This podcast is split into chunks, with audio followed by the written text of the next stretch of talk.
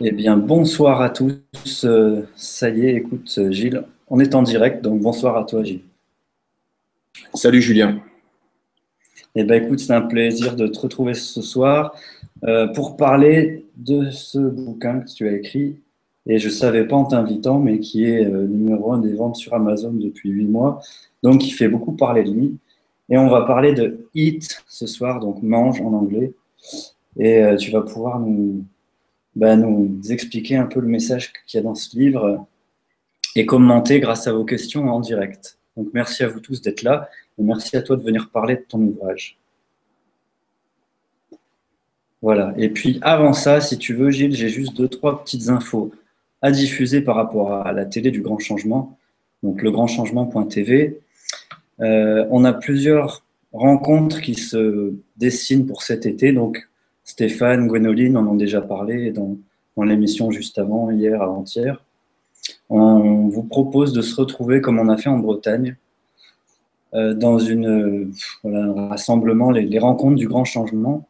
Donc, comme je te le partageais avant, Gilles, il y a plein d'intervenants euh, comme Gilles Delieuse, Conrad, Armel, euh, qui seront là au sud de Lourdes les 25 et 26 juillet. Date le week-end suivant où il y aura aussi Stéphane, Gwénoline, euh, plein d'autres intervenants. C'est sur Lyon le 1er et 2 août.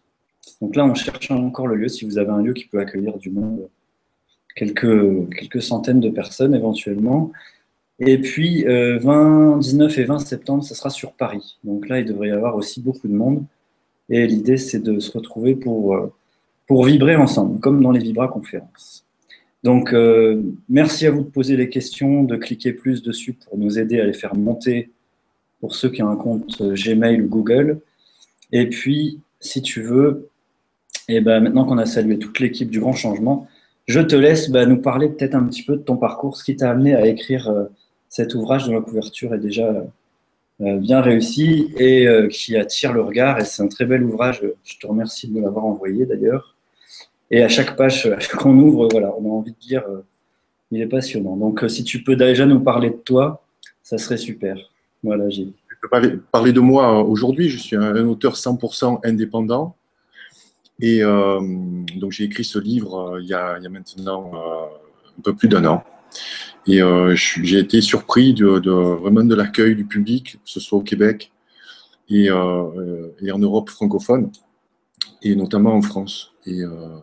Et ça me fait vraiment euh, très plaisir que, que mes, euh, mes, concitoyens en fait, soient sensibilisés à cette prise de conscience euh, en ce qui concerne notre alimentation, notre alimentation au quotidien. Parce que malheureusement, elle est toxique, elle nous rend malades.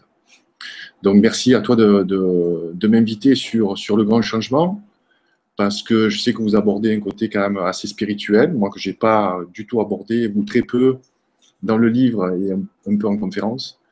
Donc, je suis content euh, de, participer euh, à ton média et d'aborder un peu cette prise de conscience aussi, euh, je dirais, spirituelle, parce qu'elle est quelquefois liée à une prise de conscience de, notre, de notre mode alimentaire, parce qu'on est ce qu'on mange et notre alimentation influe énormément, bien sûr, notre santé, mais aussi nos pensées. Donc, euh, été amené à changer de vie euh, de façon radicale. Donc, je parle assez peu de, mon passé, volontairement. Moi, j'ai travaillé dans la musique, j'étais musicien, producteur, j'ai travaillé aussi dans la, communication et j'ai fait beaucoup de métiers. Euh, je vais arriver à 50 ans et, en 2007, j'ai connu vraiment un choc professionnel qui m'a mis les deux genoux à terre. Et lorsque je discute avec euh, certains de mes lecteurs justement sur le phénomène, ce phénomène de prise de conscience, comment euh, on est amené quelquefois à changer de vie ou, à penser différemment, euh, c'est souvent dû soit à un choc professionnel, un choc familial, ou alors une grave maladie ou un accident ou une NDE par exemple. donc moi, ça, ça ce changement m'a été amené par justement ce, choc professionnel qui m'a fait euh, euh, changer de vie, changer de continent, euh, quasiment du, jour au lendemain. Voilà. Et l'écriture du livre a été amenée parce que avec ma femme, nous faisions des enquêtes d'investigation dans le domaine de la protection animale, c'est pour ça que je suis assez investi avec elle dans, ce, dans, dans, ces actions visant à prendre en considération quand même la vie, notamment la vie animale.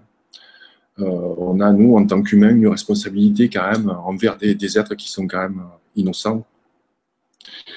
donc, ce que j'ai vu m'a profondément affecté, notamment dans les élevages industriels. Donc, j'ai vu des choses que j'aurais pas dû voir. Euh, qui, euh, du jour au lendemain, m'ont poussé à, arrêter de consommer de la viande. Euh, et, ça, donc, ça m'a amené à m'intéresser à la nourriture végétale.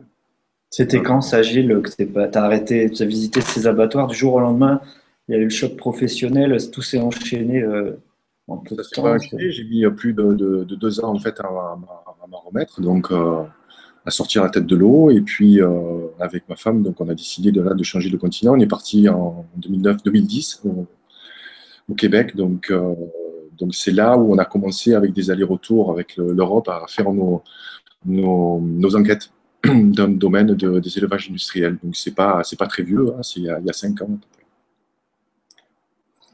D'accord, bah, c'est bien de parce que c'est ça arrêté la plante d'un coup quoi. Là, ça a été trash dans les abattoirs et oui, après, c'est un choix personnel. Hein, tu vois, je ne suis pas militant anti-viande, je respecte le choix de chacun. D'ailleurs, qui sommes-nous pour imposer son choix à l'autre? Donc, euh, moi, en fait, voilà, c'est mon expérience. Euh, et, le fait de m'être intéressé justement à, cette alimentation un peu, je dirais, alternative, j'ai appris, euh, j'ai appris beaucoup de choses. Et je suis allé de surprise en surprise. Vraiment, sur le mythe des protéines, sur le fait que la protéine animale est meilleure que la protéine végétale, par exemple. Euh, voilà, sur le fait de pourquoi il faut consommer bio aujourd'hui, pourquoi il faut faire attention à l'eau que nous consommons, parce que l'eau de ville, elle est contaminée avec des, résidus médicamenteux. On pourra en parler un petit peu plus tard. C'est un sujet vraiment qui me tient à cœur parce qu'on est en train d'empoisonner toute la population. Et puis, euh, euh, donc, toutes ces découvertes, en fait, m'ont amené à changer radicalement mon mode alimentaire et, à prendre conscience de beaucoup, beaucoup de choses, vraiment. Euh, et, dans un sens, de me reconnecter avec le, un monde qui n'est pas physique aujourd'hui. Donc, on ressent certaines choses. C'est pour ça que j'aimerais aussi en discuter peut-être avec certains de tes, euh, de tes auditeurs, parce que je pense que vous êtes un public conscientisé. Et, euh, et donc, avec une, voilà, cette, cette connexion, je dirais, spirituelle m'intéresse aussi. Et donc, pour moi, ça a été vraiment lié à, un changement alimentaire. Voilà, mangeant beaucoup plus de vivants, pas d'animaux vivants, mais de végétaux. Donc, euh, des germinations, faire des jus de légumes. Donc, ça, c'est vraiment très, très bénéfique au niveau du corps, au niveau de la santé, même au niveau des performances physiques. Alors là aussi, ça a été encore une autre surprise. Donc, c'est un peu, euh, c'est mon expérience personnelle, en fait, que j'ai euh, retranscrit dans ce livre. D'ailleurs, tu, est-ce que tu as ressenti aussi l'honnêteté de, mon écriture et, donc je rencontre beaucoup de moi, je me livre beaucoup, euh, tout en restant humblement un messager pour transmettre une information qui pour moi aujourd'hui me paraît, me paraît capitale. Ben, c'est ce qui m'a beaucoup plu justement, euh, sans parler de l'aspect déjà euh, plastique du livre, mais c'est de la force des, mots, le choc des photos. Il y a, comme tu me disais tout à l'heure, des images que vous avez faites dans ce, cette démarche d'enquête, de documentation sur les, la, maltraitance animale, tout ce qui est tourné autour de ça. Mais c'est qu'à chaque page que, j'ouvre, euh, voilà, il y, a un regard extérieur euh, qui, est, euh, qui est ouvert, qui est, qui est pas extrémiste, qui est à chaque fois simplement un point de vue sur les choses et sur ton expérience personnelle. C'est ça qui est touchant qui donne envie de. Enfin, ça sent le vécu et le vrai, c'est authentique. Notamment sur, euh, tu vois, j'ai pris quelques passages, bah, je remonte le, livre parce que déjà, euh, vous avez fait fort sur la couverture, comme tu dis, il a, il a un succès, euh, il a un succès impressionnant auquel tu t'attendais peut-être pas, mais Hit, chronique d'un fauve dans la jungle alimentaire, donc c'est le thème de ce soir, ombre et lumière dans la jungle alimentaire. Quelles sont les zones d'ombre dans notre alimentation? Où est-ce que ça a commencé à foirer? Et, comment on peut rétablir un peu la lumière là-dessus? Comment ça a foiré? Je je peux déjà te dire, euh, ça a commencé à foirer en fait après la Deuxième Guerre mondiale. Et pour peu qu'on s'intéresse un peu à l'histoire de France et puis à l'histoire du, monde aussi, La Deuxième Guerre mondiale a été une période très importante dans le, dans le changement en fait, de notre société, de toute notre société. principalement l'alimentation. après les années 50, en fait, on manquait de tout. Donc, on a commencé à, intégrer les, machines-outils euh, des, Américains. Donc, ils nous ont vendu euh, euh, donc leurs machines-outils avec également tout l'arsenal chimique de pesticides, des engrais, tout ça pour produire plus, parce que la, France, en fait, n'arrivait plus à nourrir son peuple. Donc, on a pris modèle sur le modèle américain. Donc ça, à l'époque, c'est Edgar Pisani, ministre de l'Agriculture sous le grand général Charles de Gaulle, qui a pris cette décision et c'était intégré aussi avec un plan Marshall, pour ceux qui connaissent un peu les, voilà, donc le, plan de financement américain qui ont aidé en fait à euh, aux paysans à s'industrialiser entre guillemets. Et ça a été très mauvais parce qu'il y a eu des conséquences aujourd'hui euh, qui sont dramatiques. Euh, premièrement, on a, on a remembré les terres, notamment en Bretagne. Edgar Pisani a dit je veux faire de la Bretagne une usine à viande, pour produire de la viande. Parce que c'est vrai que dans les années 50, on mangeait très très peu de viande. Aujourd'hui, un Européen ou un Français, mange à peu près 70 kilos par an. C'est pour te dire, c'est énorme. Un Indien, 70 kilos par an. Euh, un Indien, par exemple, en mange uniquement 14 kilos par an. C'est vrai, là où j'habitais, notamment au Canada et aux États-Unis, euh, ils en mangent 120 kilos. C'est devenu aujourd'hui du grand n'importe quoi. Bon, euh, passons.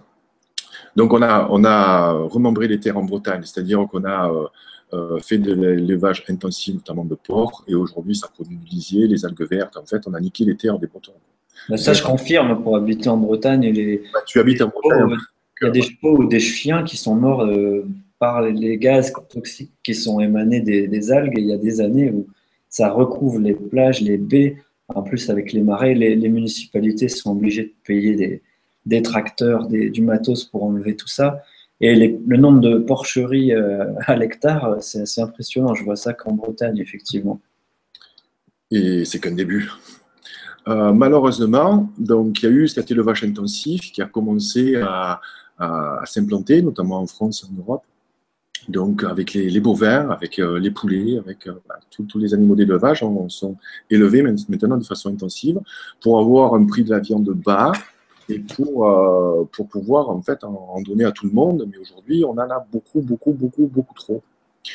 Euh, à partir de la Deuxième Guerre mondiale, on a voulu faire des monocultures. Donc, on a là aussi fait d'immenses champs de blé, de maïs, de soja. Et, donc, euh, toute cette agriculture intensive utilise un arsenal chimique qu'on appelle les phytosanitaires, pour pas faire peur, mais ce sont des pesticides, fongicides, etc. Donc, Pesticides, ça veut dire donc on tue quelque chose. Donc ces pesticides, il faut savoir que ils étaient fabriqués, euh, ils sont fabriqués par une usine chimique euh, mondiale euh, qui a une puissance aujourd'hui phénoménale, qui s'appelle Monsanto, et qui à l'origine produisait en fait le gaz orange pour, pour les armées alliées. Tu vois. Donc, c'est aujourd'hui, les pesticides sont carcinogènes. Il n'y a pas de doute à avoir. Lorsque tu parles avec des paysans, tu te rends compte qu'aujourd'hui, ils ne peuvent pas déclarer comme maladie professionnelle des cancers. Par exemple, les viticulteurs, quand tu vois comment ils, envoyaient euh, les pesticides avec leurs tracteurs et tout, tu vois. Aujourd'hui, c'est des cosmonautes. Ils, ont l'information que c'est toxique. Mais toutes les générations d'avant. Donc, il y a énormément de taux de cancer chez les paysans. Et donc, euh, ces cancers sont liés à cette euh, utilisation de pesticides. Qu'en est-il du raisin qu'on va trouver dans le vin?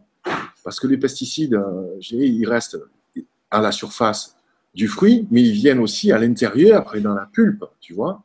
Donc les pesticides, il y en a la moitié aussi qui partent dans les airs. Donc voilà, on a commencé donc euh, à envoyer toutes ces molécules chimiques. Aujourd'hui, on a dans le monde 35 000 molécules chimiques qui se baladent dans la nature. Il n'y en a que 5 000 qui ont été testées parce qu'il y a eu un amendement il y, a, peu de temps, je ne me souviens plus le nom, il y a quelques années, qui oblige les, industriels de la chimie à quand même valider la non-toxicité des molécules qui nous balancent, tu vois. C'est la moindre des choses. Donc aujourd'hui, en fait, on a une soupe chimique en nous, parce que ces pesticides se retrouvent ben, bien sûr dans l'eau de ville, parce qu'ils ne sont pas, en fait, ça s'appelle des perturbateurs endocriniens, ils ne sont pas arrêtés dans les stations d'épuration d'eau, puisqu'il faut qu'ils passent à travers des charbons, des charbons actifs. Donc, ce sont des molécules tellement petites qui vont se retrouver dans, la nature. Et ça, ça a été prouvé, tu vois, parce que, par exemple, à Marseille, sur la, dans la mer où on rejette en fait les eaux usées, il se trouve que l'immense majorité des poissons est féminisée et les mâles sont stériles. Et j'ai un professeur, Pierre-Marie Martin, qui est un professeur émérite, euh, cancérologue, spécialiste des perturbateurs endocriniens, qui, qui a qui m'a fait l'honneur de collaborer avec moi pour, pour, cet aspect scientifique, euh, et qui me confirme qu'on est en train de tuer la race humaine parce qu'on la rend stérile. C'est-à-dire que nos enfants, les enfants qui naissent aujourd'hui, euh, une très grande partie sera stérile. Nous, et toi, encore plus, tu as beaucoup moins de spermatozoïdes que nos grands-pères ou arrière-grands-pères. Et ça, c'est l'effet direct des perturbateurs endocriniens parce qu'ils perturbent notre système endocrinien. Et, donc, euh, c'est assez dramatique cette pollution chimique.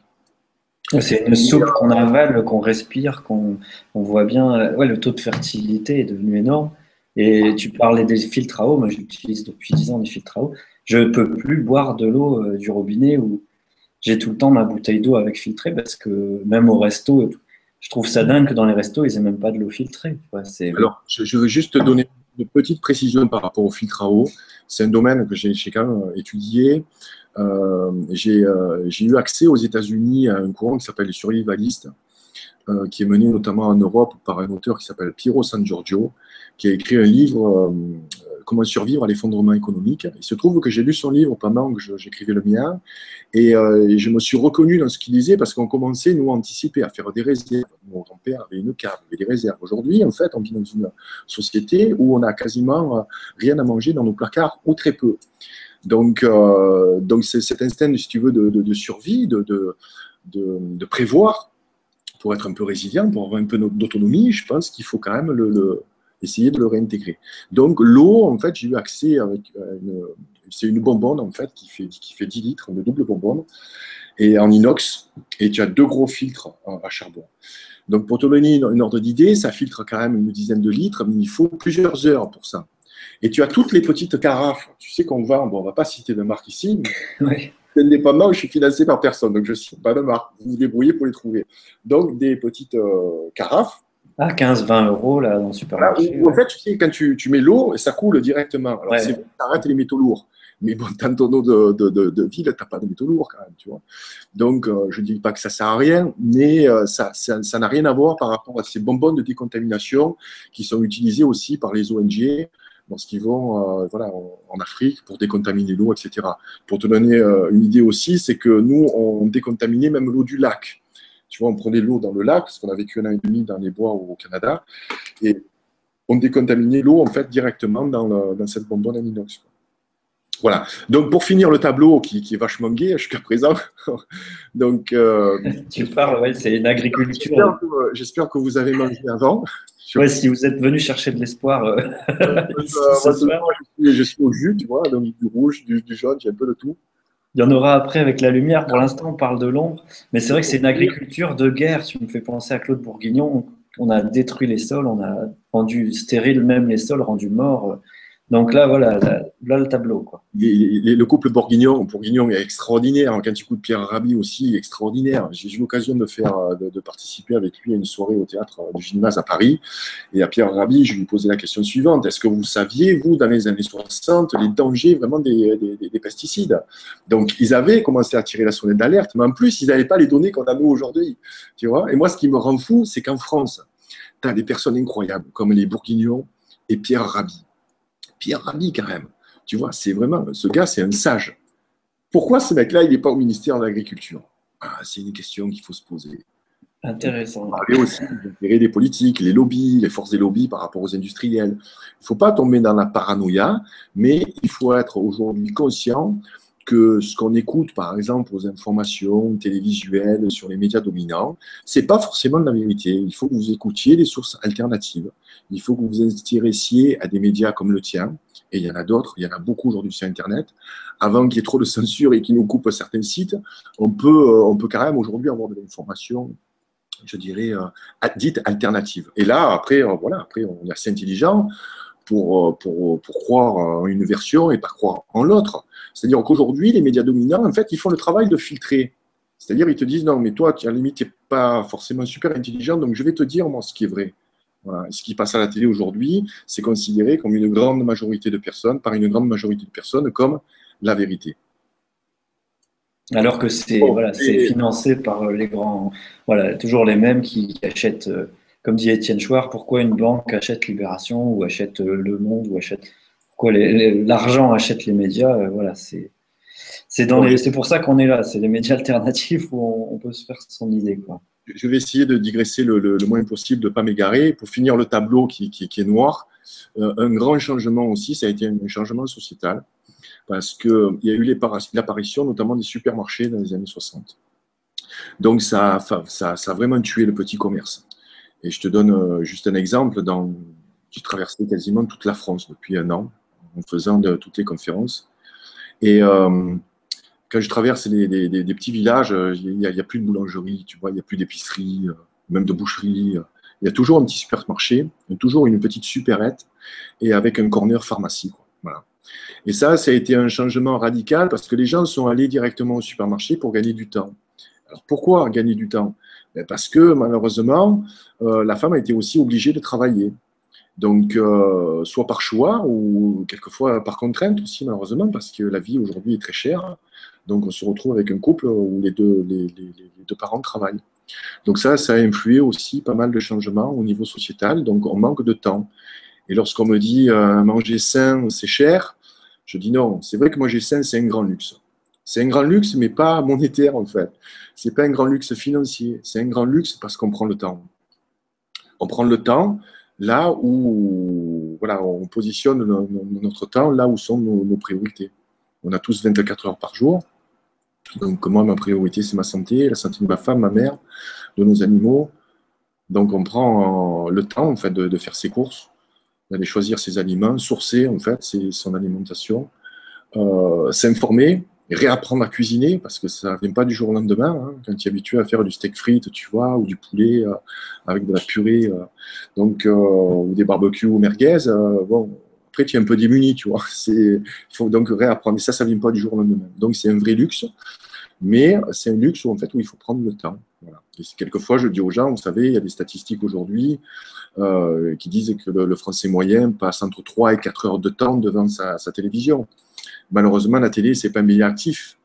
C'est un média, en fait, pour divertir. Mais euh, le média Internet, par contre, a cette force, c'est qu'on choisit vraiment son programme et puis on est, euh, on est un peu plus attentif par rapport à ce qui, euh, à ce qui se dit. donc on, a une version aujourd'hui alternative. donc ça a été, ça a été aussi ce changement-là au niveau sociétal. On a, le lien social a été coupé aussi parce que malheureusement, faire ses courses dans un supermarché, ben, ce n'est pas aussi convivial que sur un marché paysan. Voilà. Donc en fait, tous ces facteurs-là ont fait que depuis la Deuxième Guerre mondiale, ça c'est vraiment le, point clé si veux, dans l'histoire pour beaucoup, beaucoup de choses aujourd'hui. Hein. Si on veut comprendre aujourd'hui ce qui se passe dans le monde, il faut remonter euh, quasiment à la Révolution française, mais pour, ceux qui n'ont pas trop de temps, remonter après, la Deuxième Guerre mondiale, comment s'est constituée l'Europe, etc., le, poids des Américains, etc.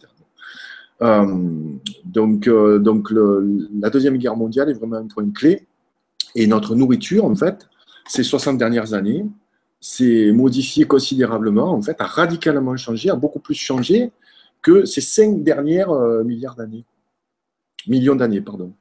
C'est ce que tu écris là, ça m'a choqué tout de suite de voir que. Parce qu'en plus, mon grand-père était boucher, moi, donc on mangeait de la viande dans les années 40, 50, mais c'est devenu euh, un, business tellement lucratif, la viande, qu'on s'est mis à en manger euh, tous les jours. Quoi. Alors qu'avant, c'était une ou deux fois par semaine. Euh, c'était pas 70 kilos par an, comme tu disais tout à l'heure. Donc bon, après, on peut, on, peut, on, peut, continuer un petit peu sur le sujet de la viande. La viande est toxique. Pourquoi aujourd'hui? Parce que 98% de la viande produite, c'est de la viande industrielle. Les animaux reçoivent en fait des antibiotiques qui sont les mêmes que pour nous. Donc aujourd'hui, nous faisons de l'antibiorésistance. Nos enfants à qui nous donnons des steaks hachés, en fait, nous leur donnons, également des antibiotiques. Nous leur donnons aussi des résidus de vaccins. Hein, tout va bien. Donc avec tout ce qu'on sait sur les vaccins aujourd'hui, parce que tous les animaux en fait d'élevage sont vaccinés dès leur naissance.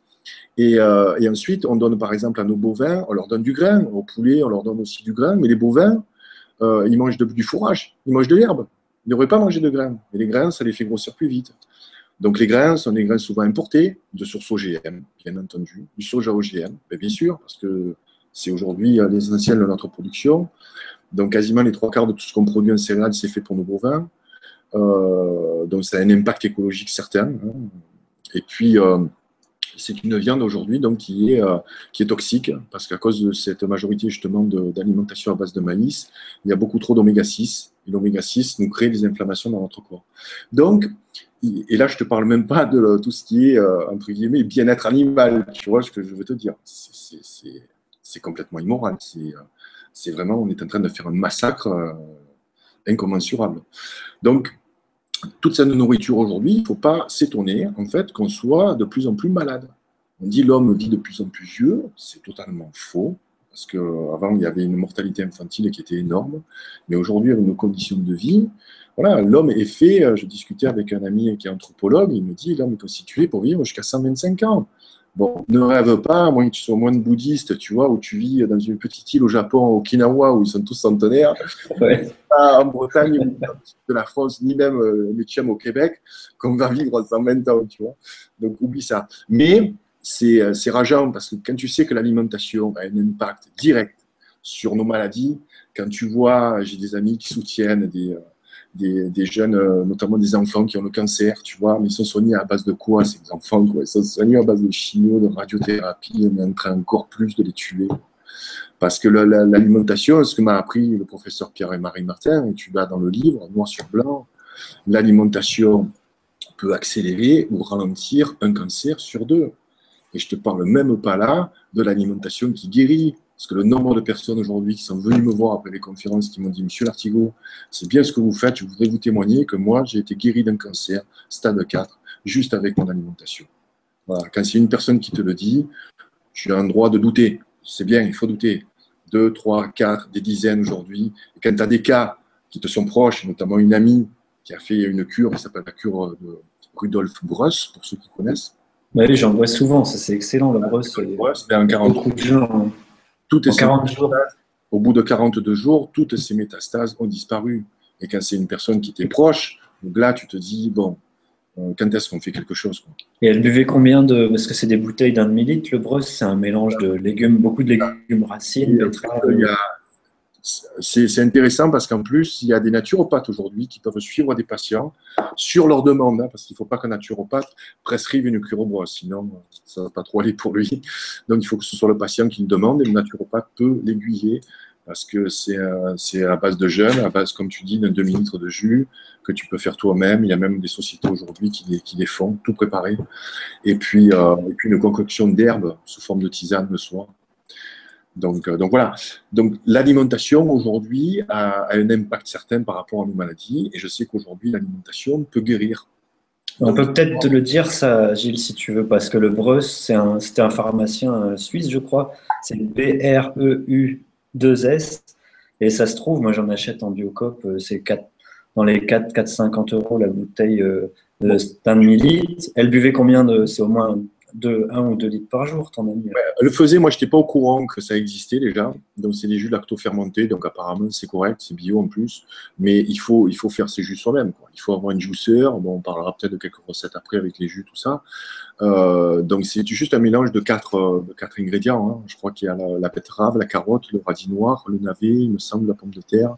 Voilà. voilà. Je crois que, enfin, il y a cinq donc, euh, légumes qui ont des principes actifs, en fait, anti-cancer. Ce qu'on ne sait pas, c'est que dans la chimie, en fait, on se sert dans la nature hein, pour copier ce qui est dans la nature, mais on le fait en chimie. Et la, la chimie, en fait, va tuer tout notre système immunitaire. Tout notre système immunitaire, voilà. Il va rendre notre corps hyper acide. Et en fait, c'est l'alcalinité qui sort de notre corps. Donc là, le concept, en fait, de ces cures de jus, c'est de alcaliniser notre corps. Bon, moi, je ne suis pas un spécialiste de ça, je ne veux pas l'être parce que déjà, je vois ce qui arrive au professeur Henri Joyeux lorsqu'il commence à, interpeller la ministre de la Santé et des vaccins. Bon, j'ai envoyé sur mon Facebook un meurtre médiatique programmé parce qu'à mon avis, le professeur Henri Joyeux est allé sur un terrain où il ne faut pas trop aller. Ben, on en a parlé avec mon invité d'hier, euh, Guy, alias Guylaine Langto, qui a écrit La mafia médicale et qui a été radié de l'ordre des médecins euh, ensuite à la mafia médicale. Donc on parlait des vaccins justement avec elle et on a le droit de refuser de se faire vacciner. Ouais, quand même. Ouais. Mais il y a beaucoup à dire sur, les, sur la santé euh, par l'alimentation et Oui. donc 42, 42 jours de cure de Bruce fait soi-même et une maladie qui était soi-disant euh, complètement euh, dégénérative. Ce qui est le drame, ce qui est le, drame, si tu veux, parce que je, collabore beaucoup avec des personnes du, du, euh, médical, donc soit des médecins, des cancérologues des infirmiers, des médecins généralistes. et souvent, donc, ils prennent conscience qu'ils euh, ont peut-être manqué quelque chose. C'est vrai que dans leurs études, quand ils me disent, bon, on a juste quelques heures, voire une journée ou deux, sur l'alimentation, c'est rien. Voilà, ils me disent, toi, tu as fait trois ans d'enquête, tu en connais mille fois plus que nous, on n'a même pas idée. Et, j'en ai parlé notamment à un médecin généraliste que j'ai connu au Québec, qui est aujourd'hui un de mes proches amis, et ça l'a mis, ça lui a mis un petit peu la révolution dans sa tête parce qu'il est en train vraiment de reconsidérer, si tu veux, son, propre métier. Il m'a dit, Gilles, j'en peux plus. Je peux plus aujourd'hui prescrire encore des médicaments à des gens. Après, quand je leur demande euh, qu'est-ce qu'ils mangent, parce que je leur ai dit, tu, devrais demander euh, avant la consultation quel est leur mode alimentaire. Il me dit, écoute, j'arrête parce que ça me déprime. Les gens, il me dit, moi, je n'importe quoi. Euh, j'en ai eu un qui m'a dit, des pop-corn petit déjeuner, café, cigarette, moi, des trucs, des trucs incroyables. Bon, donc, pour, dire que ces professionnels de la santé aujourd'hui, il y en a une partie euh, qui, euh, qui prend en, voilà, en considération ce type de cas. Mais euh, il n'y a, aucun, a aucun cas clinique. Tu vois, quand ils font des tests sur les cancers et qu'ils prescrivent des chimios, des protocoles, etc. C'est-à-dire qu'un gars qui, arrive aujourd'hui en chimiothérapie, c'est un numéro. Il n'a plus de nom ni rien, tu vois une camisole, c'est un numéro, donc il va rentrer dans un protocole. Vous avez cancer de la prostate, on va rentrer dans ce protocole, et puis on va vous donner. Euh, et, ils voient, en fait, après ils mesurent, parce qu'ils font des tests, il hein, faut le savoir aussi. On fait des tests sur nous, hein, hein, des laboratoires, ils font des tests en plus avec des molécules qui n'ont même pas la mise d'autorisation sur le marché. Et en plus, c'est remboursé par la sécurité sociale, avant que ça prouve que ça marche. Bon, bref.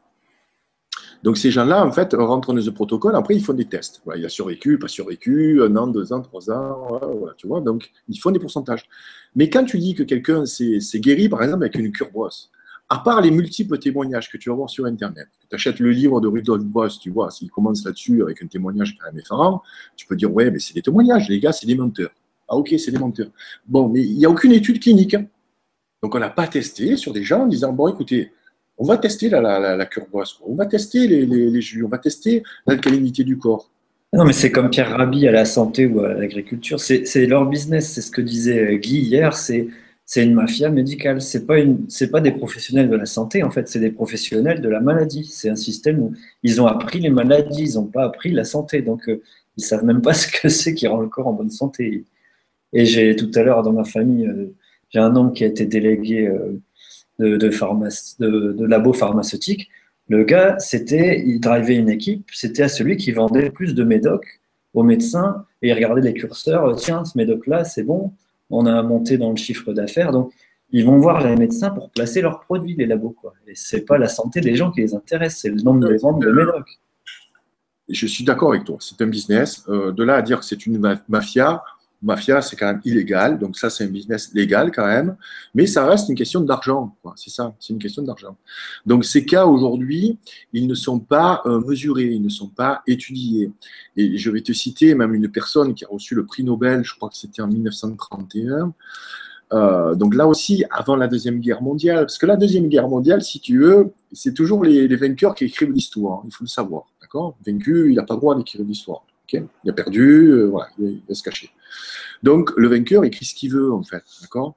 Après, c'est le travail des historiens d'aller euh, fouiller, et souvent, 100 ans, voire plus, après, tu t'aperçois que, euh, par exemple, en 1789, ben, c'est pas le peuple qui a renversé le roi de France, quand même.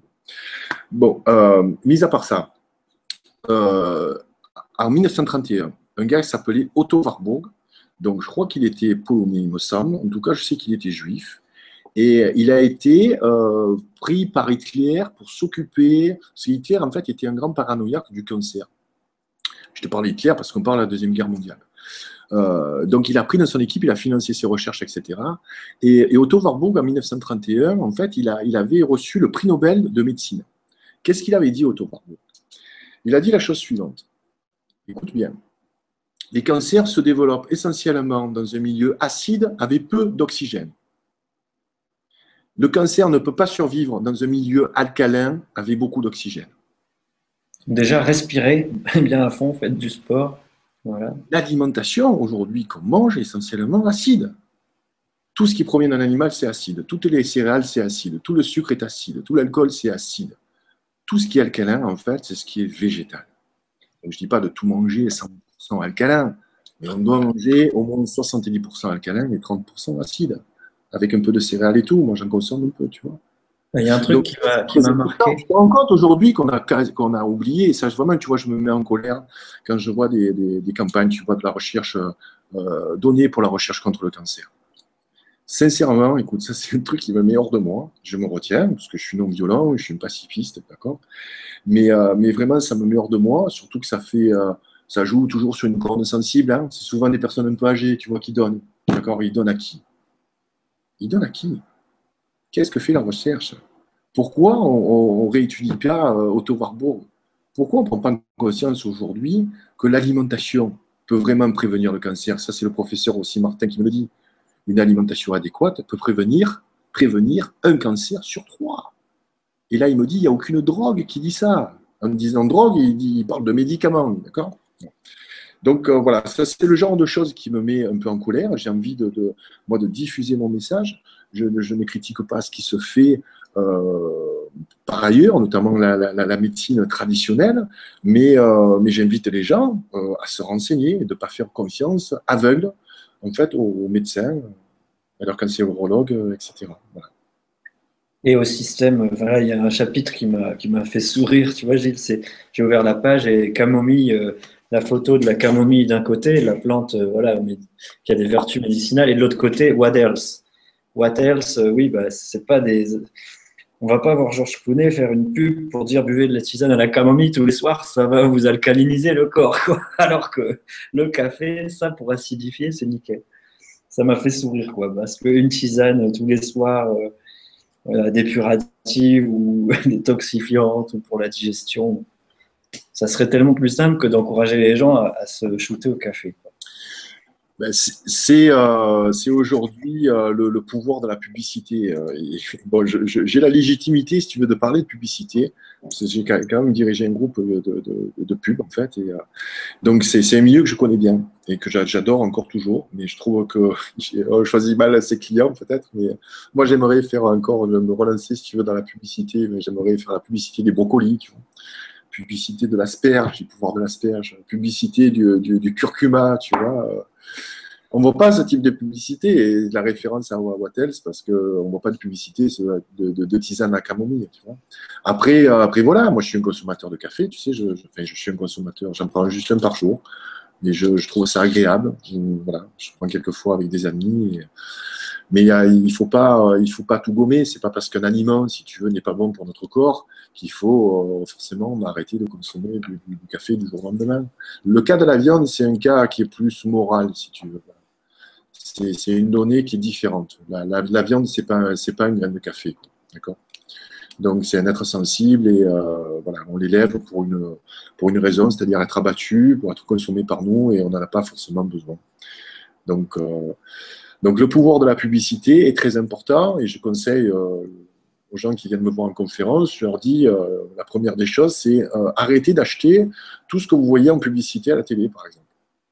vous voyez une publicité de yaourt, ben, moi j'ai plus de yaourt. écoutez Henri Joyeux, ce qu'il dit pour le lait et les yaourts.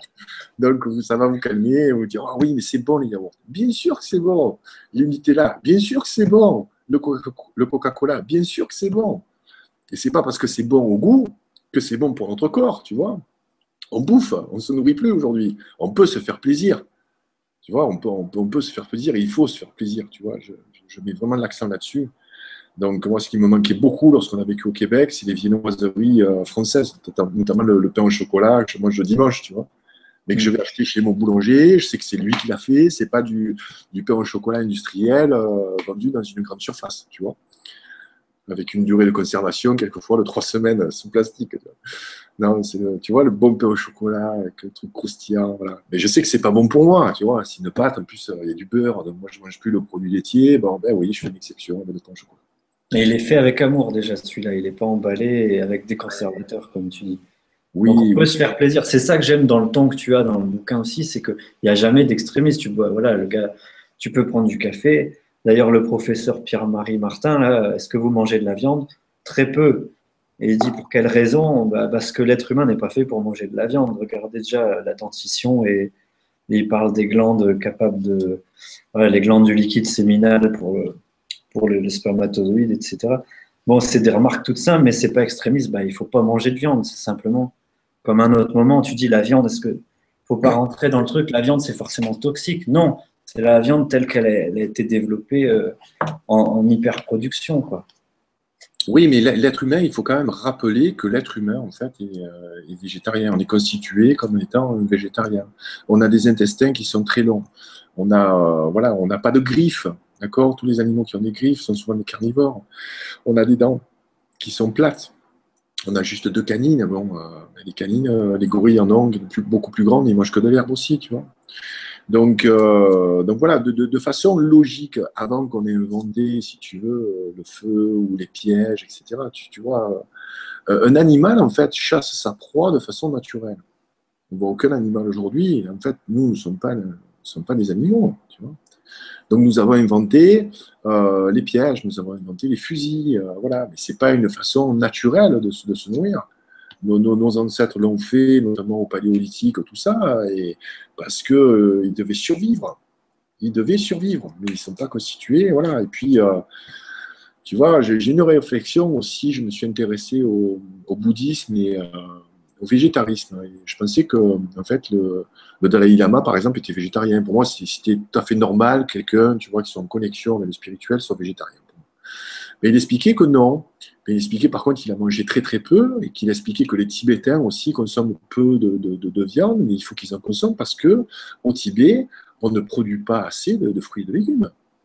Donc c'est une donnée qu'il faut savoir. Par contre, eux la mangent, mangent la viande en pleine conscience. Manger en pleine conscience, savoir ce que vous mangez. Voilà, ne pas se jeter sur la bouffe.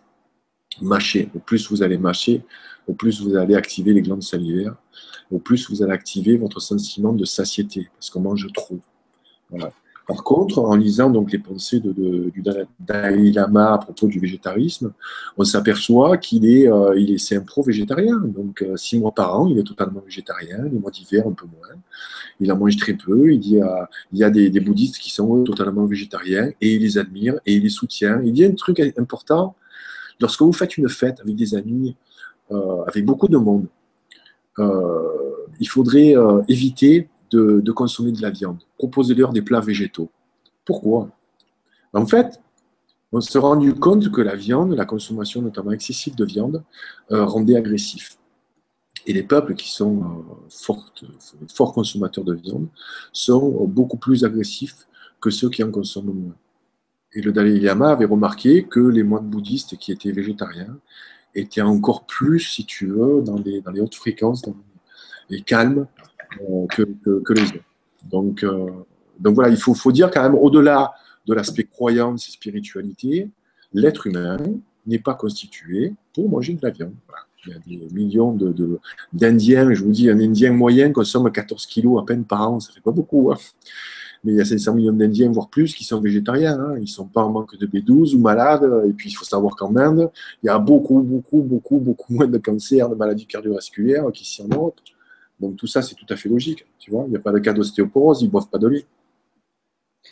Oui, alors on en parlera peut-être des produits laitiers en détail et des perturbateurs endocriniens.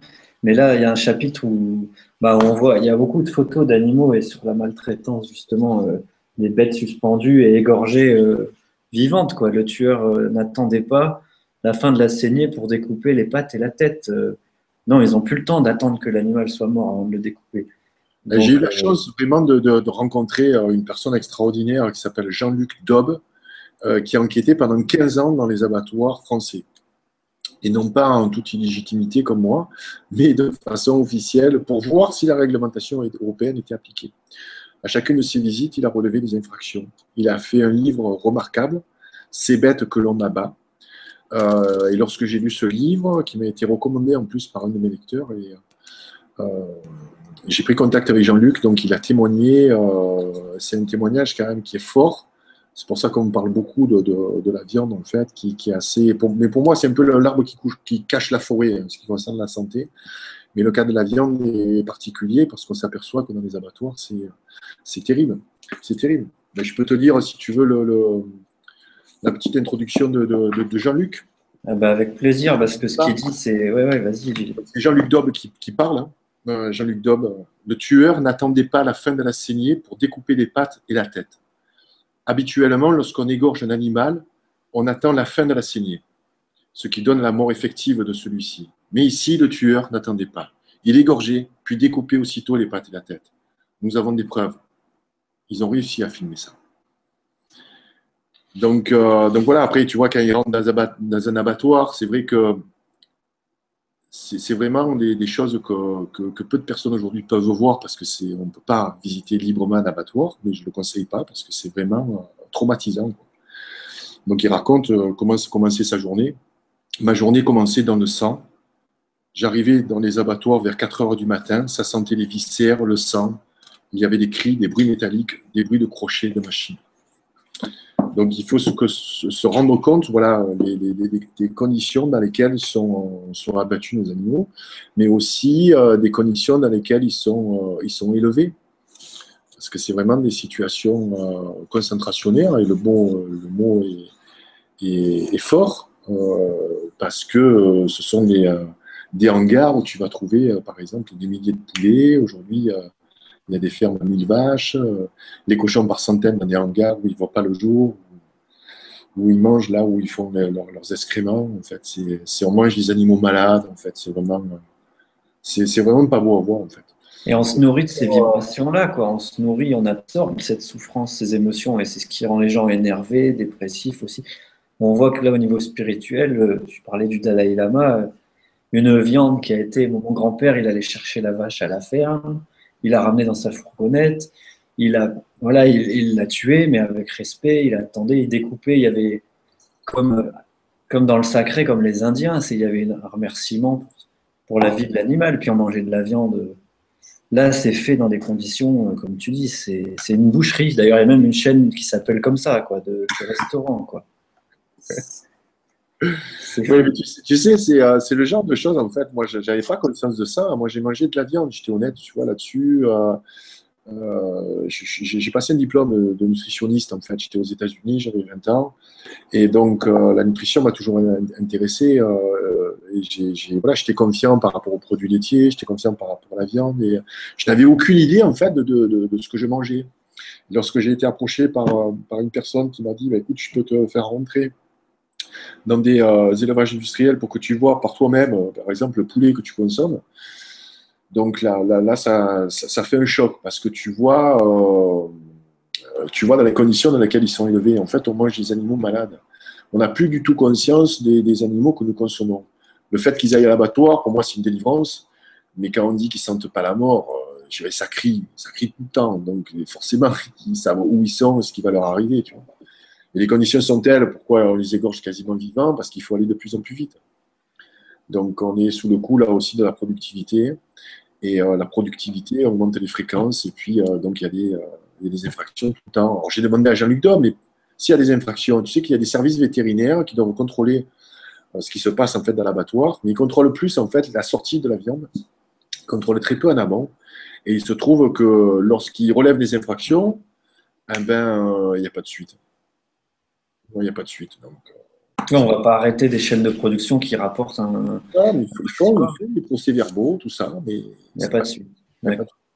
Parce qu'en fait, il y a un truc qui est écrit aussi à un moment donné sur. Euh, bon, un gars que tu interviews, euh, c'est Devin Townsend, qui dit euh, qui dit qu'il avait une vache, c'était son animal de compagnie quand il était petit. Et il dit Bah ouais, j'ai mangé de la viande, surtout aux périodes où j'étais en colère et mal dans ma vie. Et en fait, ça me faisait culpabiliser parce qu'un jour, quand j'étais petit, on m'a dit que la vache, eh ben, elle était partie chez un voisin, ou voilà, c'était la vache de son grand-père. Il aimait cette vache, il était en connexion avec, et un jour, voilà, ils ont mangé le beefsteak, et il s'est rendu compte qu'il mangeait la vache qui était son ami euh, juste avant. Donc ça l'a, ça a fait que toute sa vie, il aime bien la viande. Hein. il dit, il dit qu'il aime bien, c'est bon, mais oui, c'est bon à manger, mais automatiquement, ça lui pose le, la question morale de, bah, de la vie de l'animal, de la connexion euh, de, cet animal à la vie. Quoi. Mm. c'est une grande partie aujourd'hui des, du discours des, des, végétariens et végétaliennes aussi, tu vois. Mais là aussi, je dis, c'est pas parce qu'on on arrête la consommation de, viande. Et, peut-être David Townsend, qui est musicien très talentueux, un musicien canadien, une espèce de Frank Zappa de la musique métal. Euh, il est, euh, il est conscientisé de, de, depuis euh, quelques années seulement, à la naissance de son fils, en fait. En discutant avec lui, on a, un petit peu vu quel, à quel, moment, en fait, il a commencé à évoluer, notamment spirituellement. ça affecte en rien, justement, sa, sa musique. Hein. Il fait une musique extrêmement violente, très, très, très complexe. Et c'est quelqu'un qui aujourd'hui refuse de, manger de la viande, mais il s'alimente pas très bien. Et il le dit lui-même, parce qu'en plus, lui, en tournée, étant végétarien, euh, c'est vraiment très compliqué, tu vois, à part trouver de la, de la salade et des carottes. Enfin, quand on est végétarien, moi, je pas que la salade et des carottes, quoi. tu vois, il te faut quand même du solide, des bonnes protéines végétales et tout. Donc, euh, tu vois, il me disait, j'ai mangé la pizza au fromage. Et en plus, lui, euh, bah, il consomme aussi encore un peu des produits laitiers, tu vois.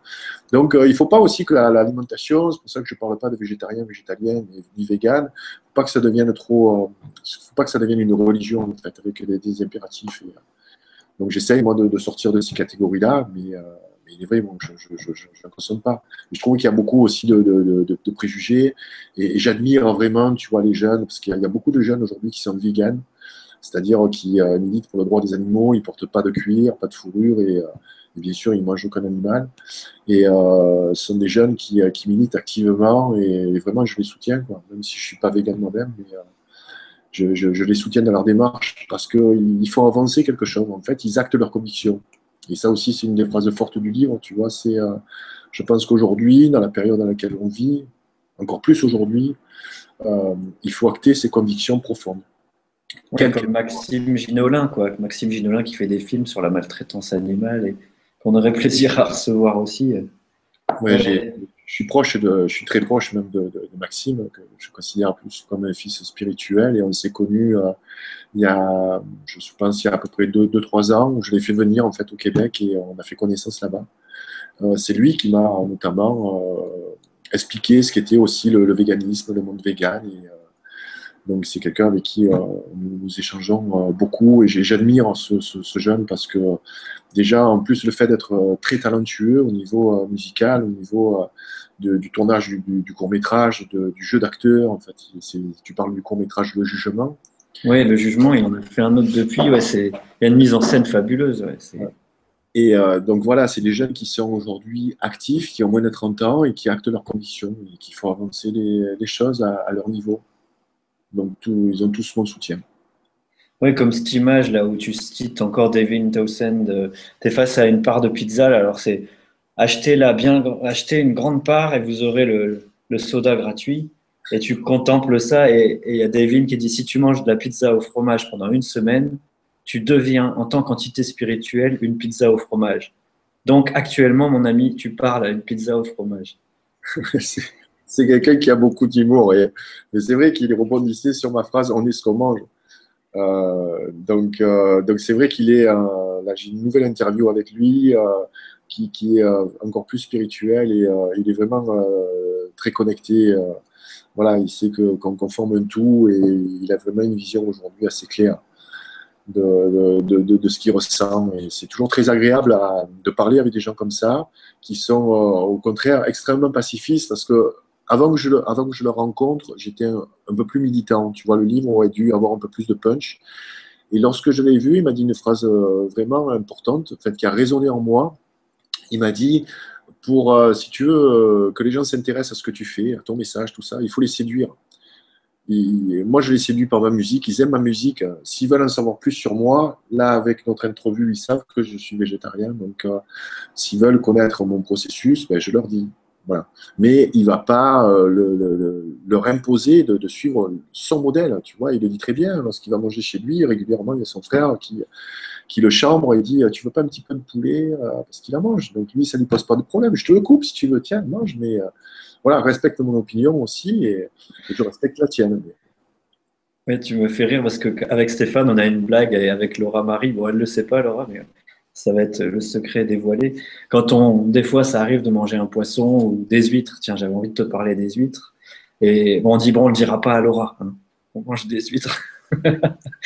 Parce que j'ai appris hier, figure-toi, par Gwénoline, que, qui fait des, un jeune en ce moment en Vendée, là, elle avait une émission juste avant, qu'il y a des huîtres génétiquement modifiées. Et j'en ai mangé il y a peu de temps ici en Bretagne, alors que c'est un pays d'ostréiculture. Et il faut demander d'où elles viennent si on, on, va manger des huîtres. Parce qu'il y a ces huîtres qui sont bien creuses et bien pleines, qui sont en fait modifiées génétiquement et pleines de, de très bonnes choses, on imagine. Ah Ouais, donc il euh, faut se demander la provenance parce que 80% des restos. des huîtres de Bretagne alors. Il faut demander, ouais, ouais, parce que 80% des restos s'alimentent sur ces fabriques d'huîtres ah euh, un peu artificielles. Euh, et elles sont vraiment tellement charnues, ça fait pas naturel, tu vois. Elles sont creuses et remplies jusqu'à rabord. Ah ok, ok. Et j'ai senti en les mangeant qu'il y avait un truc pas naturel du tout. Quoi. Donc, ouais. Donc même sur les huîtres, tu vois. Ouais. Bon, en tout cas, c'est ce que j'allais te dire, c'est que ton bouquin, il est bandant, Gilles. C'est-à-dire que les messages sont courts, efficaces et euh, toujours, toujours euh, alliés à la force de l'image. Et euh, c'est un peu comme, je dirais pas une BD, mais tu vois, on peut le prendre de n'importe où et c'est percutant, il y a du rythme et, et bravo pour ce boulot-là, parce que même pour les perturbateurs endocriniens et le lait, tiens, si tu veux, on peut en venir à parler de ça, parce que le lait, moi je sais que les vaches, là je les vois, elles ont les piles et, elles faisaient 15 litres, 12 à 15 litres par jour. Maintenant, elles en produisent 35 à 40 litres par jour. Euh, c'est de la folie comment on les shoot euh, voilà, aux hormones de croissance et tout ça. Comment croire que le lait, les yaourts, ça puisse, ça puisse faire du bien? Alors, t'en parles un peu que c'est justement des types de calcium qui font de l'ostéoporose, en fait, au contraire. Si tu peux nous parler un peu de ça. Le, cadulé, bon, je, je, le développerai dans un prochain livre aussi, peut-être. Mais euh, le cadulé, en fait, c'est euh, le, danger aujourd'hui provient du, de, de, la forme en fait du lait qui est UHT. Euh, UHT, ça veut dire une cuisson ultra haute température, ce qui vous permet d'acheter le lait.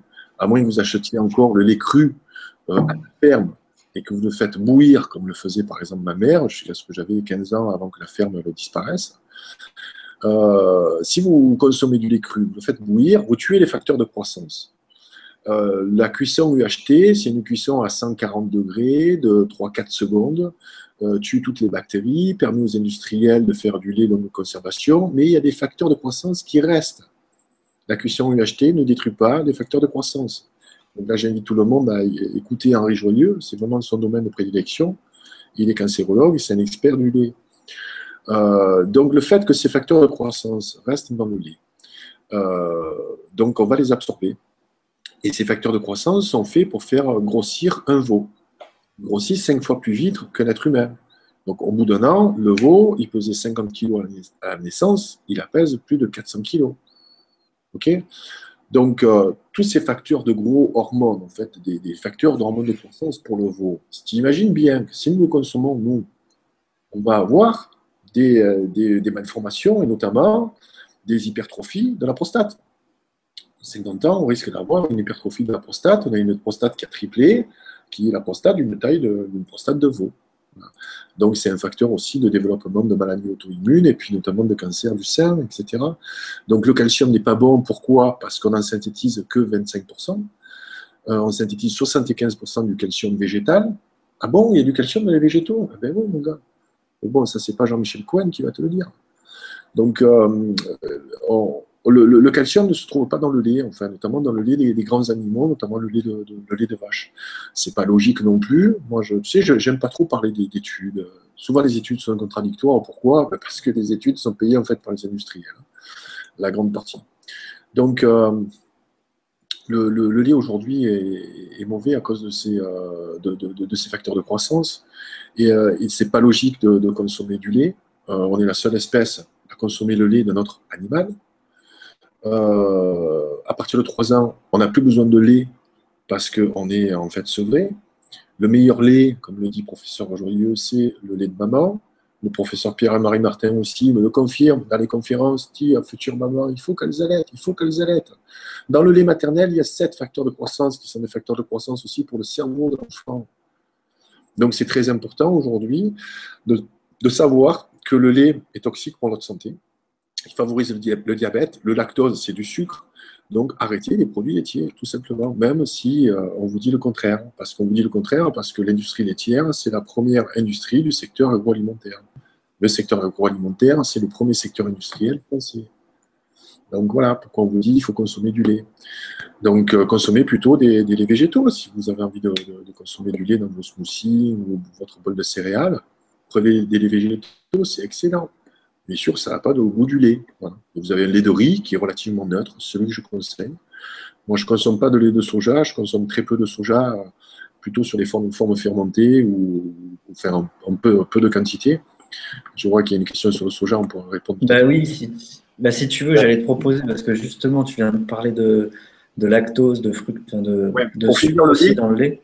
Vas-y. Par rapport au lait, donc euh, ça, ça, vous, ça favorise en fait l'ostéoporose. C'est là où on consomme le plus de lait, c'est là où les femmes ont le plus de cas d'ostéoporose. Donc là, dans les pays où on consomme le moins de lait, il n'y a pas de cas d'ostéoporose. Donc euh, voilà, arrêtez de consommer du lait, c'est pas logique. Et surtout, et là, bon, je prends mon drapeau un petit peu de militant, je sors le badge, tu vois, ALF, mais euh, c'est une industrie qui est vraiment très cruelle très cruel pour les vaches qui restent 5 ans enfermées. Euh, elles sont inséminées artificiellement au moins 4 à 5 fois euh, dans, leur, dans leur vie parce que le veau en fait met 9 mois à, naître. Hein. Donc euh, lorsqu'un bas, on leur enlève ce veau et on se sert du lait en fait qui sort aussi pour notre consommation. C'est pour ça qu'en fait, on a beaucoup, une vache produit beaucoup plus de lait, parce qu'avant, en fait, les, les veaux les, restaient sous le, sous, sous, le ventre de leur mère pour téter, tu vois. Et en plus, c'est le lait, notamment les, premières semaines, qui est très très riche en, hormones, tu vois. C'est là où il faut booster le, veau au maximum. Donc c'est là où il y a le plus de facteurs de croissance aussi, c'est pas très bon. Euh, c'est pas bon du tout.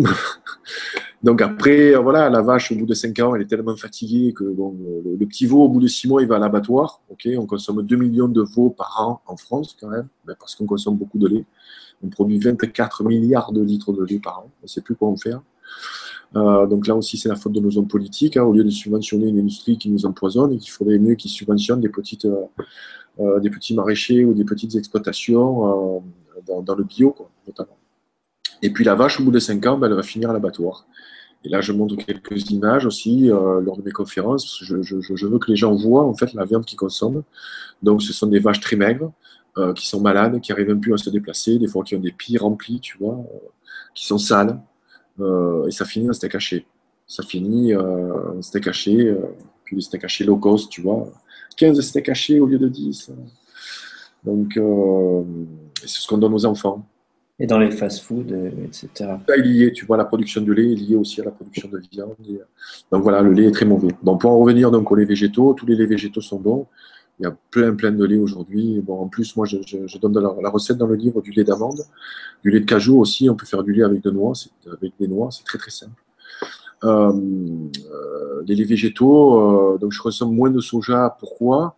Parce que, alors, pour, pour, pour, pour être clair là-dessus, d'ailleurs, il y a une vidéo qui est excellente, c'est une entrevue avec notamment Maxime Ginolin et je ne me jamais son, son nom ni son prénom, j'ai pas trop de mémoire, désolé. Euh, c'est un nutritionniste en fait qui discute avec Maxime Ginolin et, euh, qui dit euh, qu'il n'y a aucune étude aujourd'hui, aucune, aucune étude qui prouve la toxicité du soja. Après, tu peux être logique, tu te dis, attends, ils en mangent pendant des millénaires, nos amis asiatiques. voilà, donc c'est pourquoi ça serait dangereux. On dit, oui, il y a des phytoestrogènes. Alors, les phytoestrogènes, soi-disant, c'est un perturbateur endocrinien salé, mais c'est un perturbateur endocrinien naturel qui est produit par la plante. Pourquoi? Pour se protéger de toutes les agressions. Donc, en fait, ce serait un phytoestrogène qui nous protégerait contre le cancer. Mais si on consomme du soja in vitro, c'est-à-dire depuis que tu es dans le ventre de maman, tu vois. Donc, il ne faut pas consommer en fait des phytoestrogènes venant du soja pour se protéger du cancer à 60 ans sous forme de pilule. Tu vois, ça ne fonctionne pas. Euh, donc, euh, le, soja, moi j'en consomme peu, parce qu'en plus, bon, j'aime trop ça, euh, mais je peux consommer des, steaks de soja ou des, saucisses de soja. je consomme du, du, tempeh aussi, qui est une forme fermentée. Je consomme beaucoup de bissau. Donc, nous dit que ces perturbateurs endocriniens sont mauvais. Sachez qu'ils sont en quantité infinitésimale. C'est-à-dire que là aussi, Seigneur, de certains végétariens qui passent au végétarisme, ils te bouffent 200 grammes de tofu par jour, tu vois. Donc la, dose, en principe, c'est pas 50 grammes, tu vois, et puis c'est pas tous les jours aussi. Donc, euh, donc voilà, c'est tout ça, c'est consommé à l'excès. Alors c'est vrai qu'il y a certaines études qui vont te dire ouais, c'est nocif parce que le mec il en a bouffé 200 grammes par jour, tu vois, pendant deux ans. Et puis, euh, et puis voilà, donc c'est pas logique. Donc le soja est, inoffensif. Par contre, je, je, suis contre tout ce qui est euh, produit dérivé du soja, notamment les, certains yaourts. Il y a une marque fameuse en fait qui, je ne dirais pas le nom là aussi, pas faire de la contre-pub, tu vois. Mais euh, bon, ils disent, ouais, c'est un soja non OGM. Ouais, je il est non OGM, il est plein de pesticides quand même, tu vois. C'est-à-dire que dans les publicités, moi, ce qui me rend fou, c'est que ça détourne, si tu veux, le, la vérité, tu vois, ça détourne l'attention. Euh, et, ça, met, euh, ça met des doutes, parce qu'on pense OGM, donc on se dit, ah, OGM, donc si c'est pas OGM, c'est bio. Non, c'est pas OGM, c'est-à-dire que c'est pas un organisme génétiquement modifié, mais c'est un coup aussi de, pesticides d'engrais, donc euh, c'est pas bio. Donc voilà, tous les produits transformés. Et puis en général, bon, je fais un peu, un peu une fixation contre les yaourts, tu vois, donc les yaourts au soja, les trucs comme ça. Le yaourt, c'est une invention aussi post-seconde guerre mondiale, tu vois. Tout le monde aujourd'hui finit un repas en bouffant un yaourt. Il faut arrêter. Bon, je dis ça, moi j'en ai mangé beaucoup, tu vois, j'en mangé euh, quasiment 2 à 4 par jour. Puis 500 euh, grammes de fromage blanc, tu vois, des trucs. Enfin voilà, donc euh, il ne faut pas, il faut pas euh, culpabiliser les gens, mais aujourd'hui, avec les informations qu'on a, euh, moi j'ai pris la décision d'arrêter les produits laitiers à base de vache et toute consommation de yaourt. Voilà. Bien, bah oui, alors c'est chouette que tu as répondu à une question, tu l'avais peut-être lu au passage, mais je voulais remercier Marilène de Nice qui a posé une question sur le soja. Donc Marilène de, Nice, tu peux manger du soja, en fait, si, d'après moi, mais avec les informations que j'ai, donc de façon modérée. Et puis tu vois, surtout les, euh, va sur des sites comme l'Association végétarienne de France, tout ça. Renseignez-vous avec le soja. Il y a beaucoup, beaucoup de désinformations en fait à propos du soja. Donc, euh, donc voilà, aucune étude qui prouve la toxicité euh, d'une plante millénaire. Et puis c'est peut-être bien, enfin, je pense que Pierre Ravi ou d'autres diraient que c'est bien aussi de consommer local, d'aller dans des, petits producteurs locaux, de lancer l'économie locale. Parce que si on consomme euh, local, on ne donne pas notre pouvoir ou notre argent au, au lobby qui finance toutes ces horreurs-là. D'ailleurs, il y a juste un passage, que un dernier, je vois dans tout ce que j'avais sélectionné, on a tout abordé, Gilles, et on va pouvoir passer aux questions si tu veux. Mais il y, a un, passage, euh, voilà, tu, tu montes juste une vache avec son veau. Alors, il y a un petit clin d'œil parce que son, sur son, son étiquette sur l'oreille, le veau, il y a un petit 6665. Et euh, le passage, il est quand même euh, quelque chose qu'on ne prend pas non plus en question quand on boit du lait. Et la souffrance qui est, qui est dedans, c'est quand une vache ne peut pas lécher son veau pour le maintenir inodore, le nourrir, ni rester à son contact jour et nuit, elle est en proie à une détresse mentale et physiologique que seule, sans doute, une femme ayant perdu son enfant à la naissance est capable de vraiment comprendre c'est un auteur qui s'appelle Jeffrey de Mousseyen Mason, qui a écrit un livre qui s'appelle Le cochon qui chantait à la lune, c'est ça? Oui. Un livre extraordinaire, en fait, où euh, c'est un comportementaliste animalier. Et il écrit, sur les, euh, écrit sur les chiens, les chats. Et un jour, son éditeur lui a dit Mais euh, j'aimerais bien qu'il écrive sur les, sentiments des animaux d'élevage. et donc là, il est allé vivre aux côtés de, ces animaux. Il parle du cochon, de la vache, du canard, du, du poulet c'est passionnant. Et c'est vrai ce qu'il dit au niveau de la vache, parce qu'en discutant avec les éleveurs, euh, ils m'ont confirmé, lorsqu'ils il soustraient en fait le veau de, la vache, dès le premier jour, la vache, elle hurle pendant, euh, pendant des jours et des semaines. Elle pleure. Et en fait, il y a aussi, euh, tu, tu, vois aussi des documentaires super émouvants où, un veau va être réintroduit dans un troupeau de 2000 vaches, et le veau, il retrouve de suite sa maman. C'est des trucs qui sont incroyables. Et quand tu es en contact, tu vois, et je l'ai été euh, un peu plus au Québec qu'en France, mais euh, quand tu es au contact d'animaux, euh, des gros animaux en plus, tu vois, comme des, vaches, des bœufs, tu, des, petits veaux aussi, c'est tu, as un affect qui se développe en fait. Voilà. Et tu te rends compte que c'est des, êtres sensibles, c'est des êtres intelligents, et, voilà. Et tu imagines que c'est des êtres innocents qu'on qu'on exploite aujourd'hui à des fins qui sont pas, qui sont pas, pour moi, qui sont pas morales. Oui, bah, j'ai un troupeau à, 20 mètres de, chez moi, là devant, je les vois tout le temps euh, dans la véranda. Avec Stéphane, d'ailleurs, on allait leur faire coucou. Et, et c'est vrai qu'on n'est plus au contact d'eux, mais là, j'habite en face du champ et quand, je sors, quand on va se promener, bah, ils viennent, ils, se pointent, ils viennent dire bonjour, ils, sont contents. Enfin, il y a un échange qui se fait, ils viennent renifler, euh, tirer la langue, etc.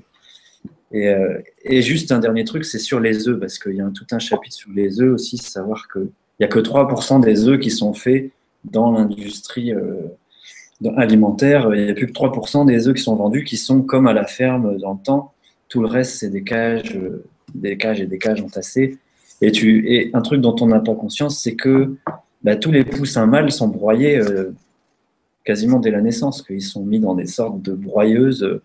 Donc euh, on tue un animal sur deux euh, chez les poules et les, poulets, alors qu'à la ferme avant, voilà, le coq, ils avaient leur rôle à jouer tout. Là, c'est vraiment un massacre en fait. Tout ça pour manger des œufs faits à la chaîne, quand on jette presque la moitié quasiment. C'est une industrie, c'est lié à la productivité, c'est lié en fait au développement de l'élevage industriel, et ça, c'est pas vieux. Tu vois, c'est vraiment pas vieux. Quand on dit on a toujours mangé de la viande, on n'a jamais mangé de la viande élevée en cage. On a toujours respecté les animaux. On n'a jamais mangé de la viande, de, du poulet euh, élevé dans des hangars, des cochons élevés dans des hangars. voilà. Ce qui nous arrive aujourd'hui, notamment toutes les épidémies sanitaires, proviennent euh, soit des, bovins, des cochons, des poulets, des poulets surtout. Il y a eu la vache folle, la grippe aviaire, etc. etc. Tu n'as jamais entendu parler de la grippe du brocoli, tu vois. Elle est bonne celle-là. Le jour où on la trouve, c'est que vraiment, il y aura eu des problèmes. Donc, euh, bah, si tu veux, Gilles, on a fait un peu le tour de cette première partie où on a vu euh, voilà, quelques passages clés du livre. Et puis, euh, je te propose de répondre aux questions de nos auditeurs pour entrer plus en interaction euh, avec vous tous. Euh, et, pour ça, je te lis une première question de Fruity Angel London qui a été cliquée 30 fois. Donc, merci à vous, Fruity, pour la question. Bonsoir Julien et Gilles. Que pensez du bio des centres commerciaux? J'ai un panier de légumes bio par semaine, mais je complète parfois avec du bio de magasin. Que pensez-vous des fruits surgelés, non bio? Hâte de connaître la recette du jus curcuma. Pauline, je pense que Pauline, tu nous parles du, du Yellow Juice qui est, euh, qui est attendu, je crois, pour ce soir.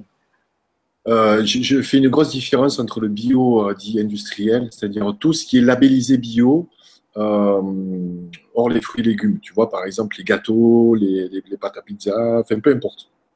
Ça ne veut pas dire c'est n'est pas un gage de qualité.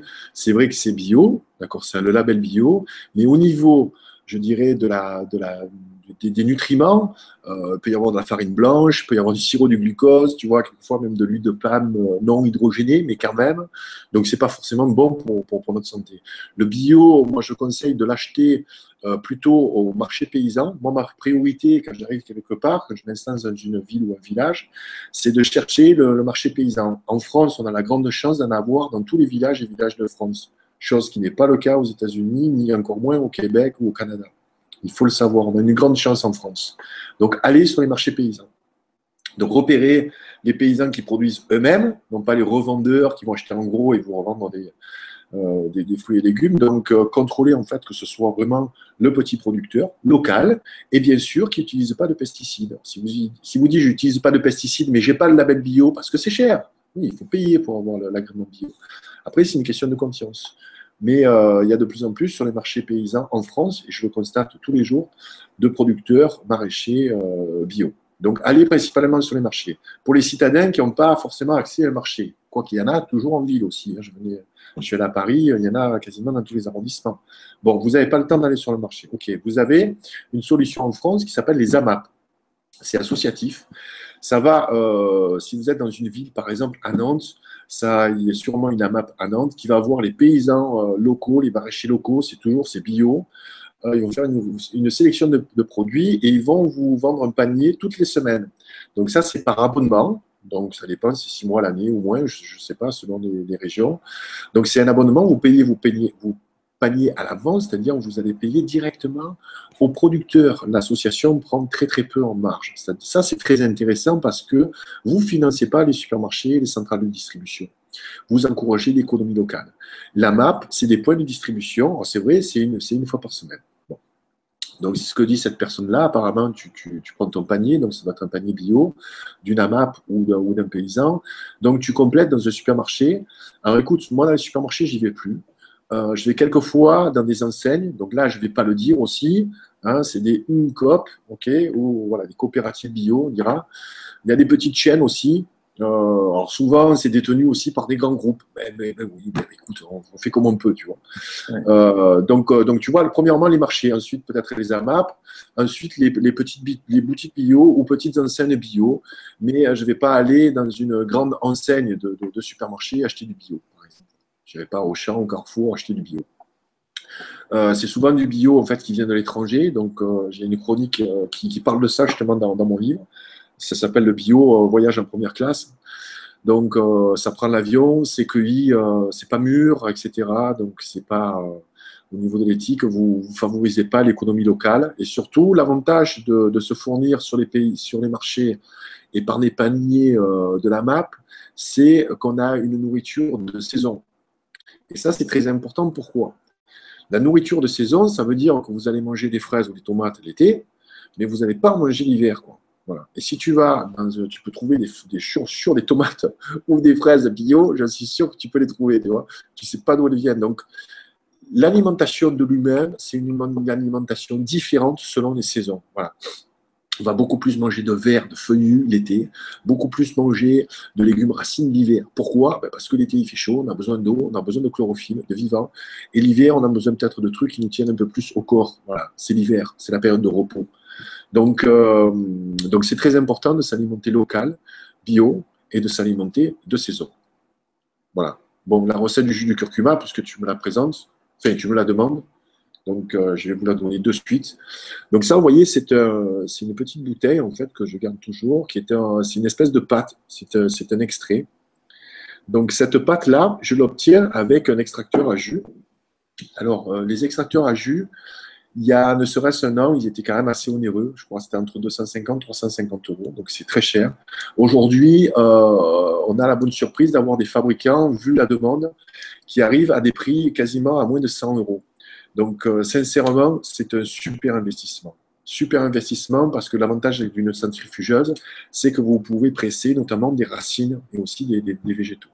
Donc, pour en revenir au, au Yellow Juice, c'est donc euh, une racine de curcuma euh, une racine de gingembre et des citrons verts. Alors, moi, je suis pas un fan des quantités. Tu sais, moi, dans ma cuisine, en fait, euh, si j'enlève le backdrop, en fait, là, je suis dans ma cuisine. Tu vois, elle est juste derrière. Euh, j'ai pas de balance. Mais euh, donc, c'est pour ça, dans le, dans, le, dans le livre, en fait, je me sers de verre. un verre, un demi-verre, tu vois. Bon, là, c'est à peu près un gros verre. En fait, c'est une main. Carrément, ça représente une main. En plus, la mienne est pas mal grande. Donc, c'est une racine, tu vois, de gingembre. Tu mets l'équivalent en curcuma euh, et tu mets à peu près 3 citrons. Ça doit donner à peu près 300, 400 millilitres de, de, pâte, de jus. Hein, euh, c'est un jus assez dense. Ensuite, vous prenez euh, soit des petites bouteilles hein, de, 500 millilitres ou des bouteilles d'un litre. Vous mettez juste un centimètre de cet extrait, donc jus de citron, curcuma, gingembre. Et le reste, vous mettez de l'eau de l'eau purifiée. Hein. et vous buvez ça froid. Vous pouvez rajouter un petit peu de, de stevia, là aussi de la stevia naturelle pas de l'extrait chimique de stevia, non. La stevia naturelle qui va vous donner, qui va, parce que c'est un goût quand même un peu piquant, puissant, c'est un jus viril. Hein. Euh, donc voilà la recette du Iki Yellow Juice. Je suis en train de, un peu de l'améliorer. Il y aura certaines déclinaisons dans mon prochain livre. Et, euh, donc c'est un jus extraordinaire. Enfin, je sais qu'on en consomme beaucoup, l'équivalent d'un ou deux litres par jour. Euh, il faut y aller progressivement. le curcuma, c'est un anti, c'est un anti-inflammatoire. Donc moi qui fais pas mal de, culture physique, euh, et puis je commence à être vieux, j'ai 50 ans, tu vois, donc euh, j'ai un petit peu mal souvent aux articulations, aux muscles et euh, le cœur. tu as dit tout à l'heure qu'on vivait jusqu'à 125 ans, donc tu es tout juste adolescent là. moi, moi, avec toute la merde que j'ai mangée jusqu'à l'âge de 40 ans, tu vois, ça m'étonnerait que j'arrive jusqu'à 125 ans. Mais bon. tu te nettoies là avec le Yellow Juice. Donc c'est une main de, de, gingembre, une main de curcuma, c'est-à-dire c'est aussi euh, l'équivalent moitié-moitié. Ouais, c'est euh, l'équivalent d'un gros verre ou d'une tasse, une tasse de curcuma, une tasse de gingembre. Allez-y, mollo. Une tasse de curcuma, une tasse de gingembre avec trois citrons. vous avez un extracteur à jus, vous faites cette pâte. Donc ce jus, en fait, qui est un concentré, c'est comme un sirop. Voilà. Et ce qui est bien, parce que ça, tu vois, je le fais, bon, là, je le fais quasiment deux fois par semaine parce que j'en consomme beaucoup, mais on le fait euh, une à deux fois par semaine. Et ça se conserve plusieurs jours au réfrigérateur, tu vois, et tous les jours, tu te fais euh, ton jus, tu le bois frais, c'est excellent, c'est génial. Gingembre dynamisant, bon, on connaît tous les vertus du gingembre, et le citron vert, euh, détoxifiant. Donc c'est euh, voilà, euh, c'est un jus en fait que je, je, bois quasiment au quotidien maintenant depuis un peu plus d'un mois. D'accord, bah merci Gilles pour ta réponse et pour la recette. Euh, il y a une autre petite recette que je te demandais tout à l'heure du sweet hot dog avec des bananes et de l'amande. C'est une des recettes que tu donnes plusieurs recettes à la fin parce que c'est aussi la lumière dans, dans, la jungle alimentaire. Et ouais, ça doit bien tonifier ton yellow juice. Pour ceux qui n'ont pas encore d'extracteur à jus, moi j'ai testé miel, curcuma. Euh, si vous avez du miel assez liquide avec euh, une bonne dose de curcuma et peut-être un peu de poivre euh, pour booster le truc, en cas d'angine ou de rhume ou de sinusite, ça, toutes les heures, une petite cuillère, ça, ça envoie bien. Alors, si tu veux, on a une autre question, Gilles, de Archange Gabriel, qui est souvent là. Bonsoir Gabriel, bonsoir tout le monde. Que pensez-vous des pseudo-produits bio fabriqués par de grandes marques industrielles et vendus dans la grande distribution? Tu parles des rayons bio dans les grandes surfaces, justement, ça devient un business euh, qui aussi. Euh. Donc, que pensez de ces, pseudo-produits bio? Euh, Écoute, je suis pas moi d'un consommateur de, ce type de produits. J'achète quelquefois peut-être des, tu vois, des petits lus ou des, des choses des, par gourmandise, quoi. Parce qu'on se laisse tenter, forcément. On est, on est faible. Mais, euh, mais ça fait vraiment pas partie de mon quotidien. Euh, donc, euh, donc voilà, j'évite tout ce qui est euh, les grandes marques bio. C'est vrai que j'ai fait un post dernièrement sur ma page, Facebook où je, relis, je, relis un article qui dit que toutes les grandes marques aujourd'hui françaises sont en train d'être rachetées par des grands groupes industriels. Avec des participations aussi de Monsanto. Tu vois, c'est très lié. Aujourd'hui, le marché bio va représenter de plus en plus euh, un marché intéressant pour les industriels. Donc ici en gouffre, le marché du sans gluten aussi, parce qu'on est de plus en plus intolérant au gluten. Ce qui est normal parce que le, blé qu'on consomme aujourd'hui est un blé toxique qui a 42 chromosomes. Avant, le blé originel en a 14. Donc, ça crée un intestin poreux, donc maladies auto-immunes et puis diverses maladies chroniques. Donc, euh, on, voit apparaître de plus en plus de produits sans gluten, notamment de gâteaux sans gluten. Hormis que c'est pas bon au goût, euh, c'est très cher. Et puis, euh, et c'est pas bon au niveau nutritionnel. Quoi. Je t'ai dit, tu peux avoir de la farine blanche, du sirop de glucose et tout. Donc voilà, pour me faire plaisir et puis faire plaisir à ma femme ou ma mère qui gourmande, tu vois, un petit paquet de temps en temps, tout ça. J'évite quoi. Et en tout cas, je ne vais pas dans les supermarchés, dans les grandes enseignes, parce que je sais qu'il y a du bio qui s'est développé. Je préfère les petites enseignes et les magasins indépendants. D'accord, ben merci Gilles pour ta réponse et à Gabriel pour la question. Euh, il y a quelqu'un qui demande une question technique. Alors, je sais que bon, euh, sur les bonbonnes à eau, alors je te la pose quand même. C'est euh, est-ce que tu as une adresse pour trouver voilà, les filtres à eau dont tu parlais, les grosses bonbonnes là? Je l'ai, je l'ai. J'ai rencontré le fabricant, enfin le distributeur ici, euh, et je lui ai dit, écoute, je suis mal à l'aise, je suis très fan de, ton, euh, de tes bonbonnes, je les utilise depuis 4 ans, je peux pas les citer, je peux pas. quelquefois en conférence, je montre rapidement la marque, tu vois, parce que forcément après tu peux te dire, putain le gars, tiens, il veut me vendre quelque chose, il est intéressé au niveau commercial et tout. J'ai aucun intérêt avec personne, j'ai aucun intérêt financier avec personne, j'ai aucun intérêt de recommander telle et telle marque. Mm. Je ne peux pas citer la marque. Je réponds toujours en message privé. Si vous voulez, vous allez sur mon Facebook officiel, je, vous réponds si vous voulez. Bon, c'est une formule type parce qu'on me le demande souvent, mais je ne peux pas le laisser comme ça sur une vidéo. Ça ferait de la publicité indirecte.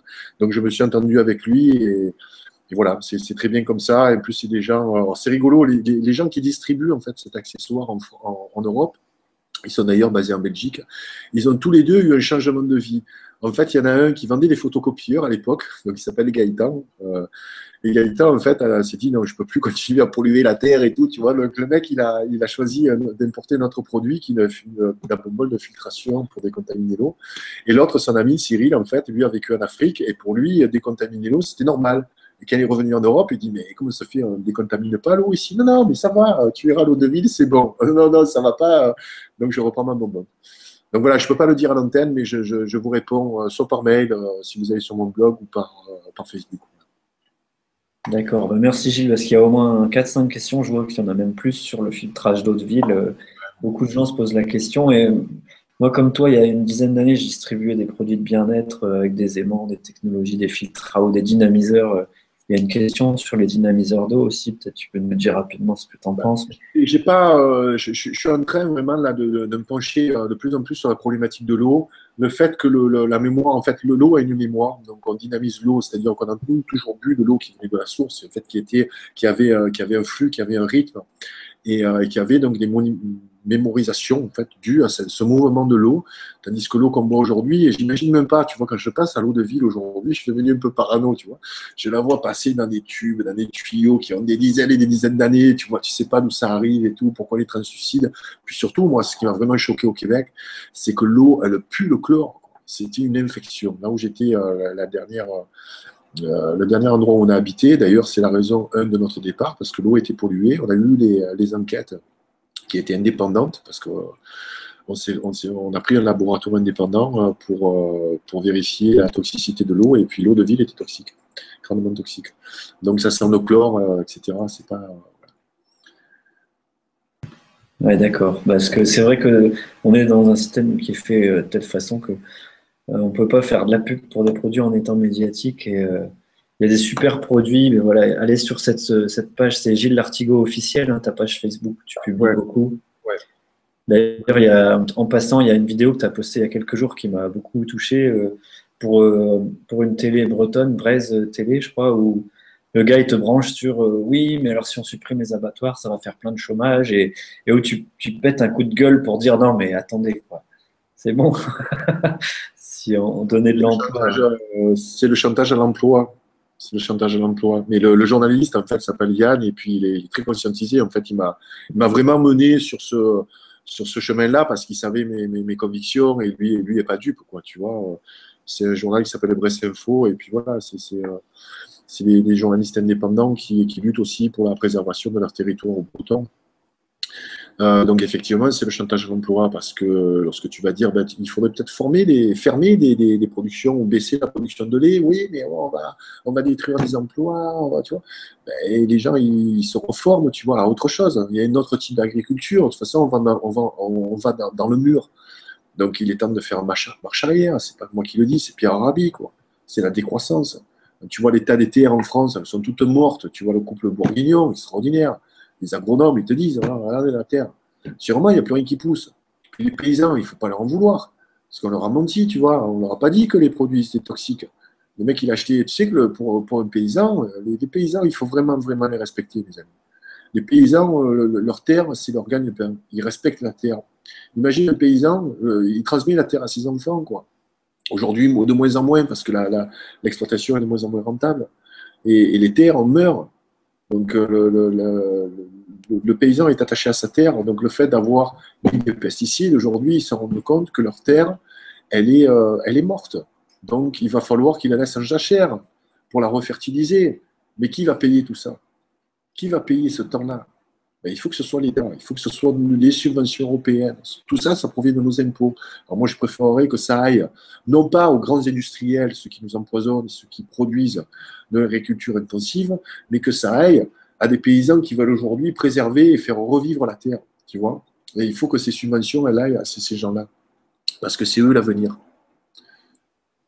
Ouais, ben merci Gilles. C'est vrai que moi je vois aussi plein de des jeunes qui se lancent dans du maraîchage bio et tout, et, et qui, qui, bossent des heures, qui font des super légumes et qui et qui n'ont pas encore la clientèle pour, euh, bah, pour être tranquille au niveau financier. Quoi. Et ils ont des super produits et les gens sont dans, dans l'entourage à 10 km, ils savent même pas qu'il y a des, des tomates, des vieilles variétés, des oranges, des jaunes, des, tomates bleues, des trucs fabuleux qui ont des goûts euh, incroyables.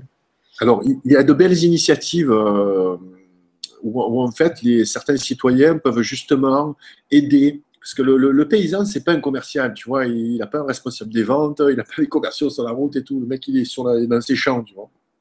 Donc, je, pense à mon ami euh, David à Percy, qui, qui m'avait fait venir dans son village. On avait réussi à réunir un tout petit village plus de 100 personnes dans un cinéma, tu vois, c'était génial. Et il est très actif au niveau local parce qu'il va conseiller tel et tel paysan, il rassemble plusieurs familles, ils se mettent en commun, il faut des achats en commun. Parce que si un paysan a quelques familles au niveau local, qui peut vivre tranquillement, il va se dire c'est bon, je, voilà, je, produis pour ces familles-là. C'est ce qu'il faut aujourd'hui développer en France. Il faut encourager les jeunes aujourd'hui qui veulent prendre des maraîchages bio. Et il faut surtout dire aux citoyens, il ne faut pas aller au champ, au carrefour, acheter vos légumes. Vous les achetez à ce paysan-là. Voilà, vous allez passer un contrat avec lui à l'année et vous allez prendre sa production avec plusieurs autres familles. Vous, vous y gagnerez ça sera moins cher, ça sera meilleur et ça sera bon pour votre santé. Tout le monde a y, a, y gagner. Ouais, bah, tu vois, je rebondis sur ce que tu dis, Gilles, parce que tu me disais les Vibra conférences, faut que tu me briefes là-dessus. Moi, j'invite souvent les gens à les regarder entre amis, en famille. À, regardez plus la télé, mais sortez de chez vous. Et tu vois, je suis sûr qu'il y a des gens qui sont à 5 ou à 10 devant leur écran. Et je vous remercie. Et puis, de sortir de chez soi, de voir qu'il y a des gens comme ton ami, là, David, qui a des super initiatives et qui attendent que ça d'être connus et d'être partagés. Et, euh, euh, et, ces initiatives-là, je te dis, je les vraiment, je les, euh, je les encourage de partout où je, passe. Aujourd'hui, j'ai fait plus de, 70 conférences et, et je t'assure que j'ai des témoignages chaque fois qui, qui, me reviennent, qui sont extraordinaires. Des, des gens qui faisaient de la pizza qui sont mis à faire de la pizza bio, de la pizza euh, euh, avec de la germination en fin de cuisson, tu vois, des, euh, des choses voilà, qui, qui, qui, qui prouvent que les restaurateurs aussi sont en train de changer, les mentalités sont en train de changer, et les gens veulent produire des choses un peu plus en conscience. Et ça, c'est très bien. Et chaque fois, c'est que des petites initiatives. Tu vois, c'est comme le petit colibri de l'histoire du petit colibri de Pierre Rabhi, quoi tout ça, ça, crée, ça crée des exemples. J'aimerais bien, tu vois, relayer régulièrement ce type d'exemples. Comme là, j'ai reçu deux jeunes euh, qui ont moins de 30 ans, qui sont partis sur les routes pendant un an pour témoigner euh, euh, auprès de gens qui mangent cru, qui mangent vivant. Ils ont appelé leur projet La France crue. Et ils sont partis sac à dos, tu vois, je les ai vus donc près de chez moi dans le sud. et puis, ils vont ils traversent la France comme ça, au gré des invitations et des rencontres. Et ils ont eu un changement de vie aussi. Le gars était euh, boulanger. Euh, il s'est dit non, moi je ne peux plus produire du pain avec du gluten, tout ça. il a commencé à manger cru. Euh, au bout de quelques mois, il a perdu 30 kilos. Il a changé de vie. sa copine n'avait pas de, je dirais, de but professionnel. Et elle s'est dit, bah, tiens, je suis jeune, on va partir, on n'a pas peur, on fera de belles rencontres. Donc ça s'appelle la France crue. Donc tu vois, j'essaye de, de, relier aussi ce type d'initiative une initiative aussi de jeunes qui ont ouvert des, food trucks, par exemple, des food trucks, des, food trucks, euh, des, camions, tu vois, c'est pas des camions à pizza, mais des camions où ils font euh, euh, des salades et des burgers végétariens, végétaliens. Donc toutes ces tu, tu me parlais des, des jus, des food trucks, ouais, antenne. Tu as plein de témoignages. C'est ça le grand changement. C'est ils sont riches de rencontres, ils sont riches d'expériences et, et c'est c'est pas la sécurité qu'ils recherchent, c'est la, richesse de la vie, quoi. Ouais. Alors, si tu veux, il y a une petite remarque de Gwénoline, donc je te la lis parce que Gwénoline, tu nous dis parler des jus d'ortie, c'est gratuit, une plante alcalinisante et reminéralisante, nourrissante et qui a une action désintoxicante douce avec de la chlorophylle. Je parle, de, je parle des herbes dans HIT, euh, je parle notamment de l'ortie, euh, plante adaptogène aussi. Et euh, c'est formidable. Bien sûr que c'est gratuit, mais toutes les herbes aussi sont gratuites. Il suffit d'avoir, euh, je dirais, la proximité de la nature. J'ai la chance d'avoir une femme qui, est herboriste vétérinaire et, d'avoir rencontré aussi dans le livre une, une personne qui s'appelle Michel Beauregard, qui est une herboriste amérindienne au Québec. c'est un témoignage aussi qui est riche d'enseignements et je parle beaucoup des bénéfices des herbes, dont de l'ortie. Des soupes d'ortie, il n'y a pas que les tisanes de choses. La poudre d'ortie pour les chiens, qu'on donne régulièrement aussi à nos chiens. D'accord, et qu'on peut ramasser. Euh, l'ortie, c'est facile à, trouver, quoi, en plus.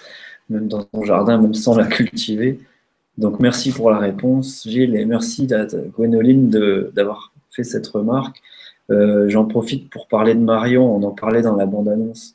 Marion de l'équipe LGC TV aussi, qui a fait un atelier euh, qui est disponible en libre participation où il y a une semaine de recettes pour les gens qui veulent passer de cette alimentation dans l'ombre industrielle à des recettes, des solutions concrètes avec des extracteurs, des blenders et, des choses plus ou moins bio suivant. Elle donne même plein de conseils sur ce qu'il faut acheter bio, ce qu'on n'est pas obligé d'acheter bio, etc. Donc, euh, si tu veux, je te lis encore des questions, Gilles, voir ce qu'on a en, réserve grâce à vous tous. Euh, que pensez des yaourts de chèvre par rapport à ceux de lait de vache? Merci pour votre présence et votre réponse. C'est Margit. Merci à toi, Margit. Qu'est-ce que vous avez avec les yaourts? Le professeur Henri Joyeux dit Moi, je prescris un yaourt à la personne avant son départ, la veille de son départ dans l'au-delà, tu vois. Ça a arrêté avec les yaourts. C'est pas que les yaourts, quoi.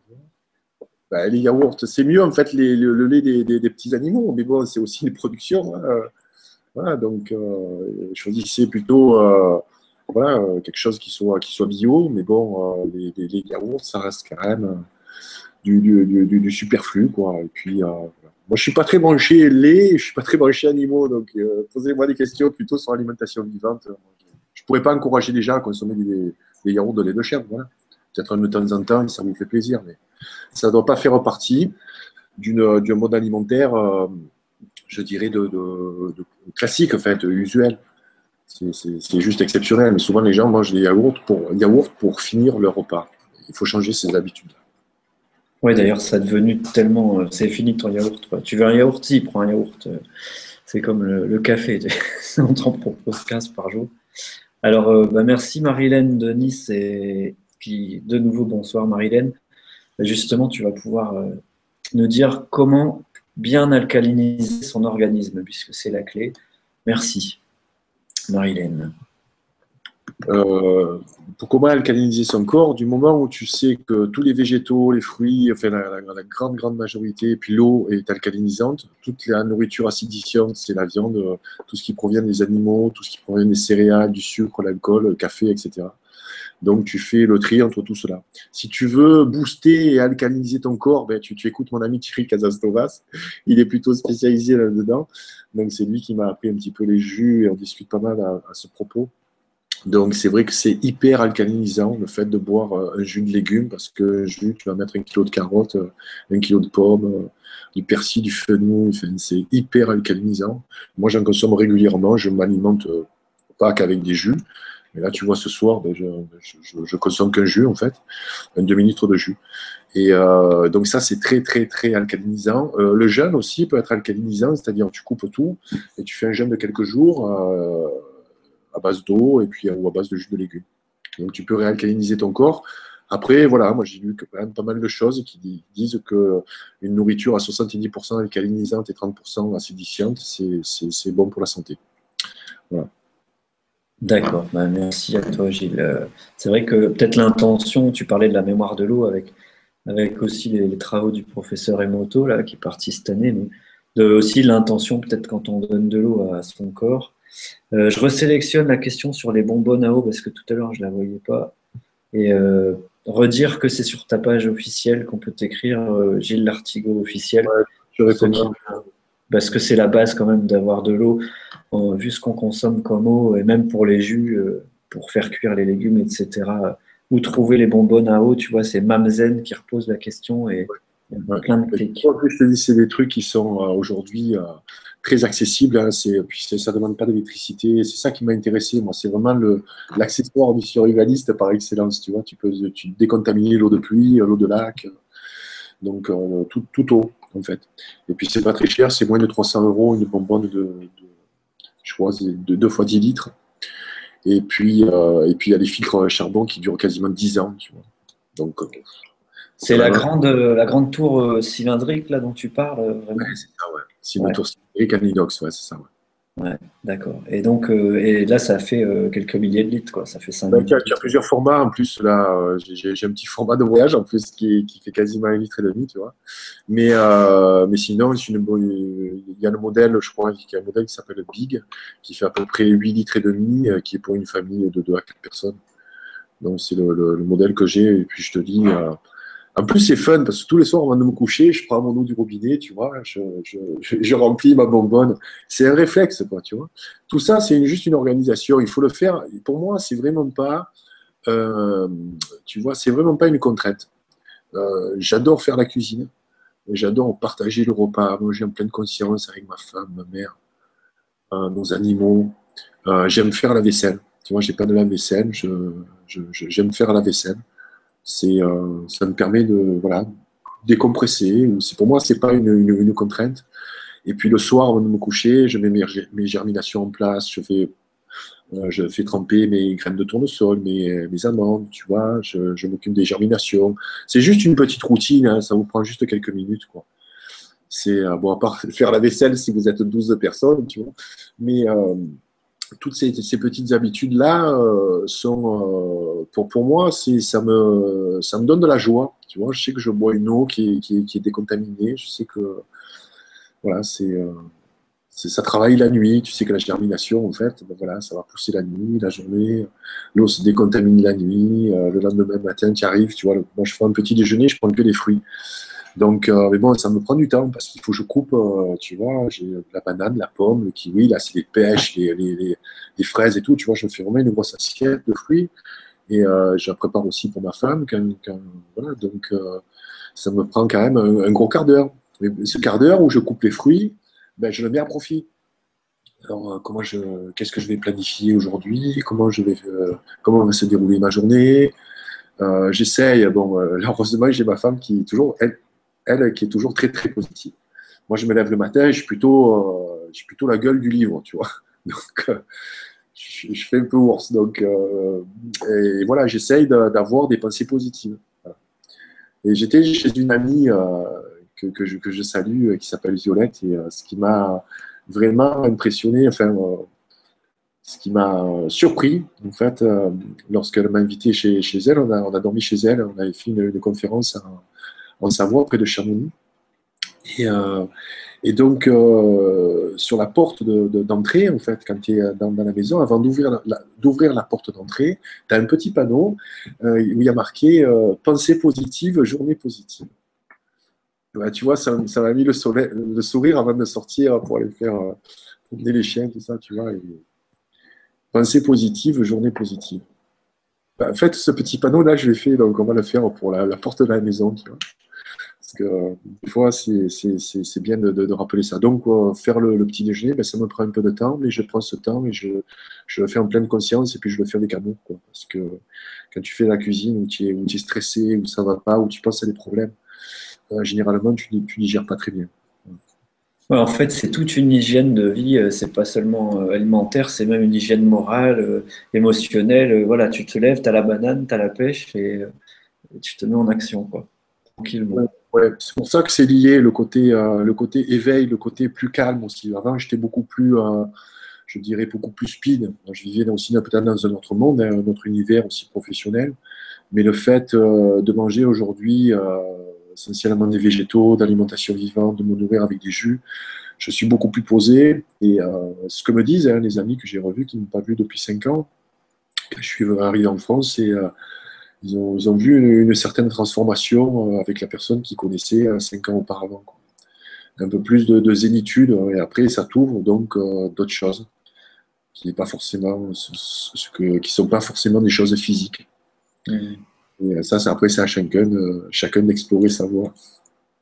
D'accord. Bon, merci Gilles pour cette réponse développée. C'est bien de passer ce moment avec toi, c'est convivial et, et sympathique comme, euh, comme, avant quand on a préparé l'émission. Euh, donc je te lis une autre question si tu veux, qui a eu aussi 12 clics, euh, qui nous parle des surgelés. Alors il y a Elia qui, veut acheter que des produits frais de proximité, mais voilà, il faut aller dans les fermes. Et les choix saisonniers sont assez restreints en, Belgique, apparemment. Donc, où trouver de la variété de qualité respectueuse? Les surgelés sont-ils OK? Merci, Elia. Au Québec, je, je, consommais pas mal de surgelés parce qu'on était assez loin en fait, des centres d'approvisionnement. Et, euh, c'est vrai que la, question du congélateur, d'ailleurs tous les Québécois ont, des énormes congélateurs.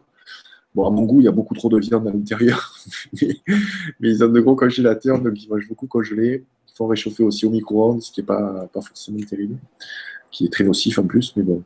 Donc je suis pas a priori pour les congeler, mais j'en ai aussi ici. Hein. J'ai un congélateur. Donc apparemment, ça ne détruit pas au niveau des, nutriments. C'est vrai qu'il est toujours mieux de manger frais. Euh, mais chacun fait ce qu'il peut. Et si tu es en Belgique, je ne peux pas te donner, euh, dirais, de conseils, hormis de, te rapprocher d'associations, de voir des magasins, de voir euh, comment les autres personnes se débrouillent là où tu habites, là où tu vis. Moi, par exemple, j'ai un mode alimentaire différent. Lorsque je vivais dans une cabane au fin fond de la Mauricie au Québec, qu'aujourd'hui où je vis dans le sud de la France. Donc euh, l'offre n'est pas du tout la même, tu vois. Donc tu dois t'adapter aussi par rapport au lieu où tu vis. Mais je reconnais que c'est pas facile d'avoir euh, une grosse variété euh, quand tu es dans, des, pays peut-être comme, comme la Belgique. Voilà, je ne peux pas t'aider plus que ça. D'accord. Bah, écoute, merci Gilles et merci à Elia. On va enchaîner quelques questions si tu veux, pour donner un petit peu de peps et de, rythme, parce que ça fait, bientôt deux heures qu'on qu chatte. Donc, euh, si tu veux, il y a, Annie qui te rejoint sur la nourriture en conscience. Alors, je sélectionne ta question. Il y a aussi plus 16 clics. Euh, l'écoute du corps pour se nourrir est pour moi la première porte à ouvrir. Être à l'écoute de ses besoins et avoir une alimentation diversifiée pour être en équilibre. Merci Annie Winner. Je suis, d'accord avec toi, Annie, mais il faut que tu sois déjà conscientisé pour ça. Tu ne peux pas dire à quelqu'un qui mange, je dirais, de la nourriture toxique, euh, des préparations, euh, des plats préparés, euh, qui mange au fast-food, au restaurant, etc., etc., d'écouter son corps. Parce que ils vont peut-être manger trop de choses, en fait, qui ne conviennent pas, tu vois. Les gens qui sont trop gourmands. Alors, écouter son corps, oui, tu peux écouter ton corps, mais lorsque tu as déjà fait un chemin ne pas dire à une personne, écoute encore, le gars va me dire, ben ouais, moi j'ai envie d'un McDo, j'ai envie d'une glace au chocolat. Donc, euh, ce que je dis dans le livre, en fait, on a, il faut qu'on retrouve notre instinct animal.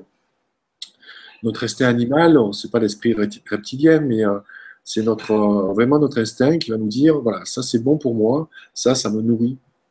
Et pour ça, il faut avoir les bonnes informations. Donc, il faut commencer à faire un chemin de prise de conscience de l'alimentation et, ensuite d'arriver à écouter son corps. Si, euh, voilà, si notre corps nous demande quelque chose, c'est qu'il en a besoin. Je suis 100% d'accord avec toi. Hmm. D'accord, bah merci Gilles pour ta réponse. En fait, euh, c'est marrant parce qu'Annie Winner euh, a posé une autre question qui a été très cliquée aussi. c'est que quand on met tout son cœur à préparer un repas, toute notre vibration améliore grandement la qualité de ce que l'on mange. Manger en conscience, exactement comme tu viens de le dire. Tu vois. Euh, c'est une phrase que j'ai mis euh, aussi dans le livre. Cuisiner pour quelqu'un, c'est une, manière de lui dire je t'aime. Et c'est une phrase en fait qui m'a été euh, dite par. J'ai fait beaucoup d'interviews, notamment dans le milieu musical, et il y a un extrait d'interviews qui ponctuent en fait le, livre. Et donc c'est un chanteur anglais du groupe, du Marion qui s'appelle Steve Hogarth et qui m'a dit cette chose-là. Mais pourtant, il n'était pas forcément conscientisé sur la, la, la, la bonne alimentation, l'alimentation vivante. Mais euh, il a dit cette phrase parce que j'avais cuisiné pour lui euh, un cake. Un cake qui était vegan, donc euh, un pain aux épices. D'accord. Vraiment, je l'ai cuisiné avec amour. donc c'est pour toi et pour te remercier en fait de ta musique parce qu'elle a, nourri quand même mon, mon adolescence, sa musique là. Et il m'a dit, écoute, je prends le, vraiment cette tranche de, cake avec toi, je la partage avec toi et je sais que ça a été fait avec amour. Donc c'est une façon de dire voilà, je t'aime. Je trouvais ça euh, intéressant et je te rejoins euh, tout à fait, euh, Annie, là-dessus. Tout à fait. Il faut cuisiner avec amour. Il ne faut pas cuisiner avec le stress, il ne faut pas cuisiner avec la colère. Il faut cuisiner avec amour. merci Gilles. Parce qu'on revient encore avec une question sur l'eau. Euh, c'est aussi ce que je disais, quand on calcule le, prix, quand le budget sur des bouteilles d'eau, là, il y a, y a Binetta Dieng qui nous dit euh, Quelle eau boire Ça me fait trop mal au cœur de devoir acheter de l'eau, je trouve ça aberrant. Je ne bois que de l'eau du robinet, mais je sais que ce n'est pas la meilleure alternative. Voilà, que faire? Bah, on en a déjà parlé, mais c'est ce que tu disais tout à l'heure, c'est peut-être ça la meilleure alternative. décontaminer sa propre eau et prendre de, l'eau de. Après, euh, il y a des eaux minérales excellentes en France. C'est souvent des petites eaux, hein. c'est pas forcément des grandes eaux, celles que vous voyez en fait aux publicités. Là aussi, ce que vous voyez à la publicité au niveau des eaux, ben, vous l'achetez pas.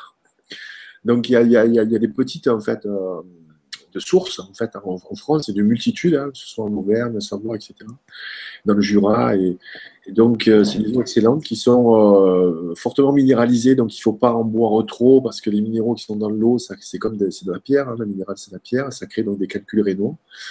Et euh, moi, ce qui me, ce qui me scandalise, c'est vraiment la mémise de, des groupes comme Coca-Cola, tu vois, par exemple qui vont, qui vont en fait spolier le bien commun. Et pour moi, l'eau est un bien commun l'eau est un bien commun.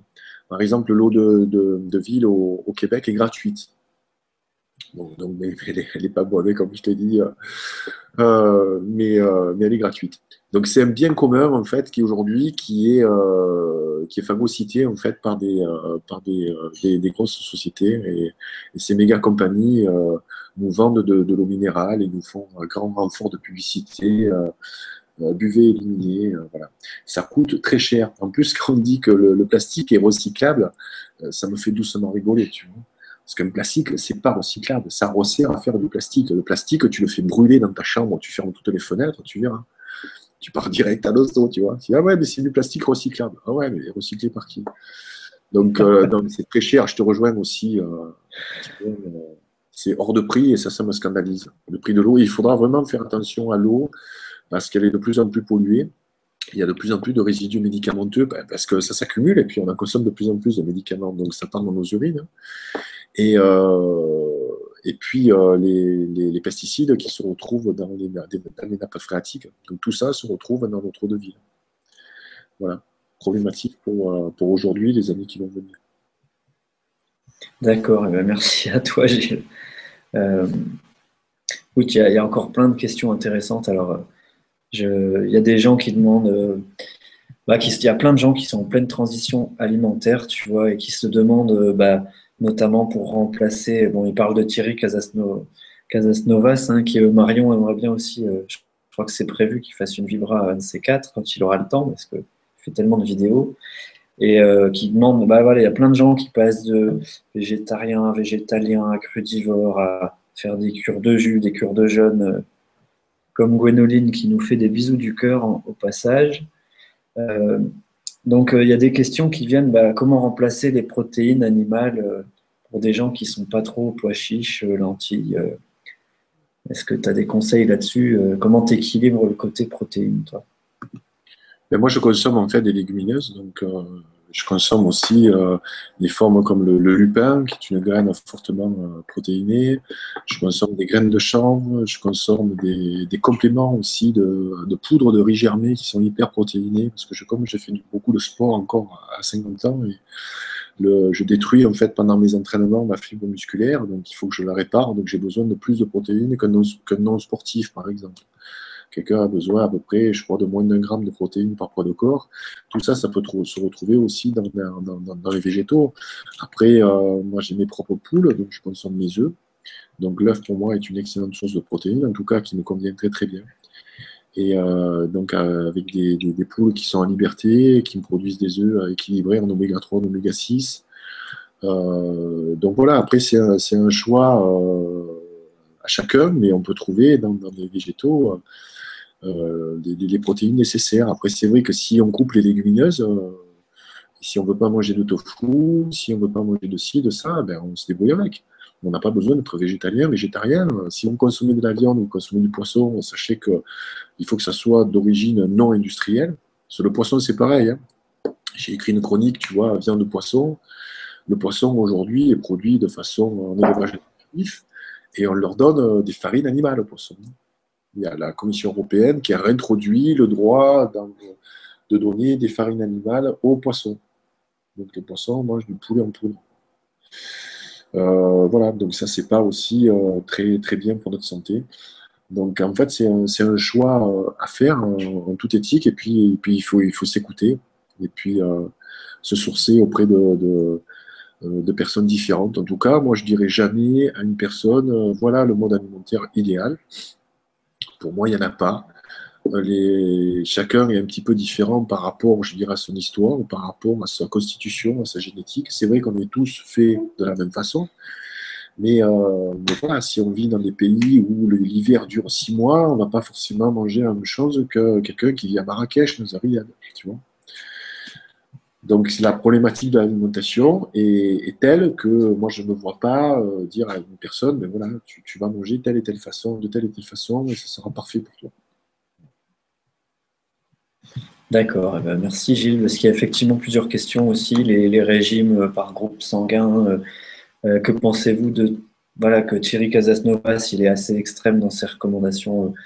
que pensez d'être vraiment voilà pas de viande du tout, même pas de viande fermière ou qui respectait l'animal. toi, tu, tu penses c'est vraiment à chacun de suivre ce qu'il a envie de faire, ce qu'il ressent, ce qui, ce qui lui fait du bien en fait. Tu l'écris dans le livre moi, je trouve qu'il euh, fait du bien. Il faut, il faut adapter euh, les contraintes à, son, mode de vie et puis, euh, et puis se sourcer. Moi, je n'ai pas à commenter ce que dit, ce que dit, ce que dit Thierry. voilà, c'est un ami avec qui j'ai de très bonnes relations. Et, et, voilà, donc c'est bien qu'il y ait des, des, personnes comme ça et puis des personnes beaucoup plus modérées comme Henri Joyeux, hein, qui va parler aussi de la viande du poisson, qui est plus lui sur la cuisson douce. Euh, voilà, on a beaucoup aujourd'hui de, personnes, en tout cas, qui sortent de la pensée unique. Et ça, c'est important. c'est important de, les écouter. D'accord. Bon, bah écoute, c'est, on arrive à deux heures là, donc ça dépend de ton état de, forme. Si tu as envie de continuer, on peut encore prendre quelques questions, ça dépend. Dis-moi. Oui. oui, on peut prendre quelques questions, mais pas de problème. C'est encore chaud. Bon, parce qu'il y a Gwénoline qui suit attentivement l'émission, donc on a de la chance parce qu'on n'a plus le temps avec toutes les émissions de tout suivre, même nous, entre animateurs. Elle nous précise pour les huîtres, ce que je t'ai dit tout à l'heure, euh, qui, sont en deux parties. Nos huîtres ont deux chromosomes, des diploïdes, et les nouvelles huîtres pleines toute l'année ont trois jeux de chromosomes, donc trisomiques en fait. La triploïde stérile, incapable de se reproduire. Donc apparemment, elles sont ensemencées et cultivées euh, comme dans la matrice. Oui, pardon Intéressant, c'est une donnée que je ne connaissais pas, des huiles transgéniques. ils nous inventent tout, bientôt les œufs carrés. Euh. Ils ont fait des poules sans plumes, tu savais ont génétiquement, ils ont essayé les poules sans plumes, mais elles avaient trop froid, il fallait chauffer les hangars, donc c'était pas une bonne économie. Incroyable.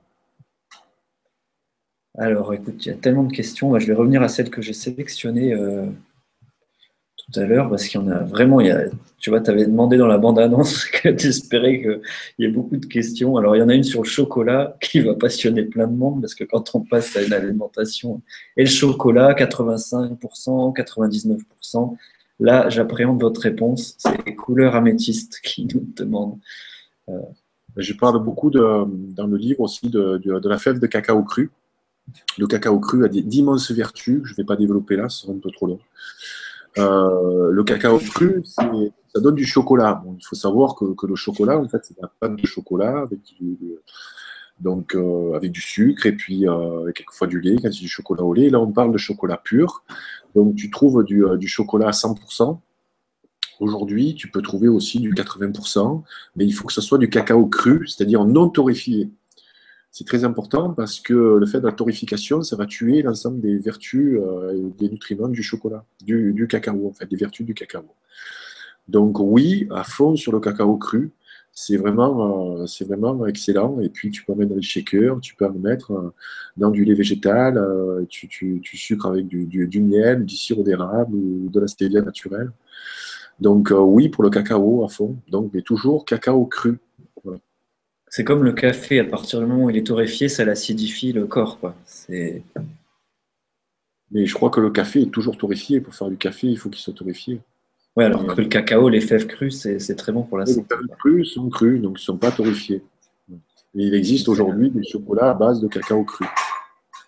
Et c'est un peu euh, plus amer, mais plus fort aussi en goût. Donc, euh, on t'a déjà répondu pour le poisson tout à l'heure, les, élevages de poissons. Hein, le, les saumons, etc., de Norvège, soi-disant. Euh, euh, que penser euh, Voilà, c'est Hassan Placier qui. Salut Gilles et Julien. Que penses-tu, Gilles, des boîtes de poissons, thon, sardines, macro? Je salue Hassan. Salam alaikum, mon ami. Hassan est quelqu'un euh, de, qui habite en Auvergne. Et puis, j'ai eu l'immense joie. Il m'a fait. j'ai pu être invité dans la mosquée de Clermont-Ferrand, on peut le dire. J'ai fait une, conférence devant la communauté là-bas. Ça m'a, beaucoup touché. C'est quelqu'un de, très conscientisé et je trouvais que le message par rapport à sa communauté aussi était très très important parce qu'il faut savoir, et ça je le dis aux musulmans français, que, que, la viande n'a plus rien de halal. Euh, malheureusement, parce que les conditions dans lesquelles sont tués les animaux sont beaucoup plus euh, trop euh, productivistes en fait. Et donc, il n'y a plus rien de, halal et c'est une vraie problématique pour, pour, euh, euh, pour les musulmans. De, voilà, il faut, il faut qu'ils le sachent. Donc, pour répondre à Hassan, je sais que c'est aussi une donnée par rapport aux, poissons. Euh, les bois de poissons, thon, sardines, maquereaux. Ben, voilà, après, on sait qu'aujourd'hui, on est en train de, de, tuer les océans. On sait que c'est pas aujourd'hui une direction dans laquelle il faut aller. Donc, euh, j'ai pas d'avis sur, sur ce type de, de, produit. Je sais que les pêches aujourd'hui sont, euh, sont intensives. Euh, si on veut pêcher du mais ben, on va pêcher aussi des petits poissons. Si on veut pêcher des crevettes aussi, il y a une grosse, grosse perte en fait au niveau des, euh, de, la pêche. Et donc, comme je soutiens aussi Sea Shepherd et le capitaine Paul Watson, je ne vais pas encourager les gens à manger du poisson. moi, moi entre, vous et moi, en fait, moi, je suis, je suis vraiment fan des, des boîtes de sardines, en fait, je les trouve, je les trouve magnifiques, surtout en, Bretagne. il, y a des, boîtes de sardines qui sont en fait des, petites productions locales, quoi, je pense, parce que c'est hmm. ça. Oui, ouais, il y a des. Effectivement, plus on va local, de toute façon, moins on dévaste, plus c'est fait en conscience, en fait. Après, après voilà, consommer du petit poisson, il, se trouve que tous les petits poissons sont moins contaminés que les, que, les gros. Euh, donc il y a moins de, résidus de, de métaux lourds. Voilà. Après, on trouve, il y a des trucs alarmants. Il y a ce jeune, tu as vu le projet qui veut déplastiquer tous les océans euh, parce qu'on trouve des fragments de plastique maintenant dans les poissons. Donc ça veut dire en plus des arêtes, euh, c'est tellement petit, on peut pas les, on peut pas les voir. Et à la cuisson, ils fondent dans la chair. Enfin, c'est, c'est vraiment. La, problématique des, plastiques est très très importante. Tu sais qu'il y, a, un continent qui est en train de se former, euh, qui est en fait un continent fait de, de, de plastique en pleine mer. Hein sa forme, c'est une île, en fait. Les, les, les, viennent se poser dessus, tu vois, c'est un truc hallucinant, quoi. Avec les vortex et les, en fait, les, courants, en fait, ça, les plastiques se sont regroupés euh, dans une partie, je crois, c'est en Atlantique, me semble. Donc, euh, c'est dans le Pacifique, je crois. C'est ouais, il y a trois vortex et ça rassemble tout au milieu du Pacifique. Là. Et il y a un jeune qui a décidé de, donc, il a fait des petites euh, des petits tests en se baignant dans la Méditerranée, à récolter, à traîner un filet. Et, et en fait, il est en train de créer, de, voilà, de trouver les financements pour, euh, pour déplastiquer l'océan. Alors, c'est pas, ça va pas se faire en cinq minutes, mais euh, là, il y a une question intéressante parce qu'on parle de bio, on parle d'argent, on parle de, nourriture saine. Il y a Marie-Hélène Gouman qui nous dit bonsoir, c'est tout de même du luxe financier. 5 tomates pour 3 euros. Tout le monde ne peut pas. 15 euros le kilo pour un poulet de Bresse de 3 kilos, 45 kilos, 45 euros. Pour certains, c'est une semaine de course. Alors, euh, c'est un sujet intéressant entre le luxe de prendre le temps, comme tu disais tout à l'heure. Et... 5 tomates à 3 euros, je ne sais pas où est la saison et si ce serait marché. Euh, le bio est, plus cher, euh, certainement. Il faut que tu saches pourquoi, Marie-Hélène, Marie parce que les, producteurs bio ne sont pas aussi autant subventionnés que les producteurs industriels. Donc il y a déjà deux poids, deux mesures. Donc, ils produisent moins parce qu'ils produisent 100 produits toxiques. Donc, euh, on peut aujourd'hui euh, se nourrir de façon correcte. Un poulet de Bresse, c'est sûr que tu ne vas pas le manger tous les jours. Peut-être une fois par mois pour faire un luxe, mais tu peux éviter aussi le poulet. Donc, euh, il faut prendre conscience aujourd'hui qu'on peut se nourrir de façon saine. Et, et ça, on peut, avoir des preuves à l'appui. par contre, il faut modifier son mode alimentaire. Il faut, peut-être aussi manger moins. Euh, il faut se sourcer pour, euh, aller directement au producteur, euh, acheter des produits locaux et sûrement pas 3 euros pour 5 tomates. Mais, voilà, donc on peut, en faisant l'effort nécessaire, trouver de, bons produits.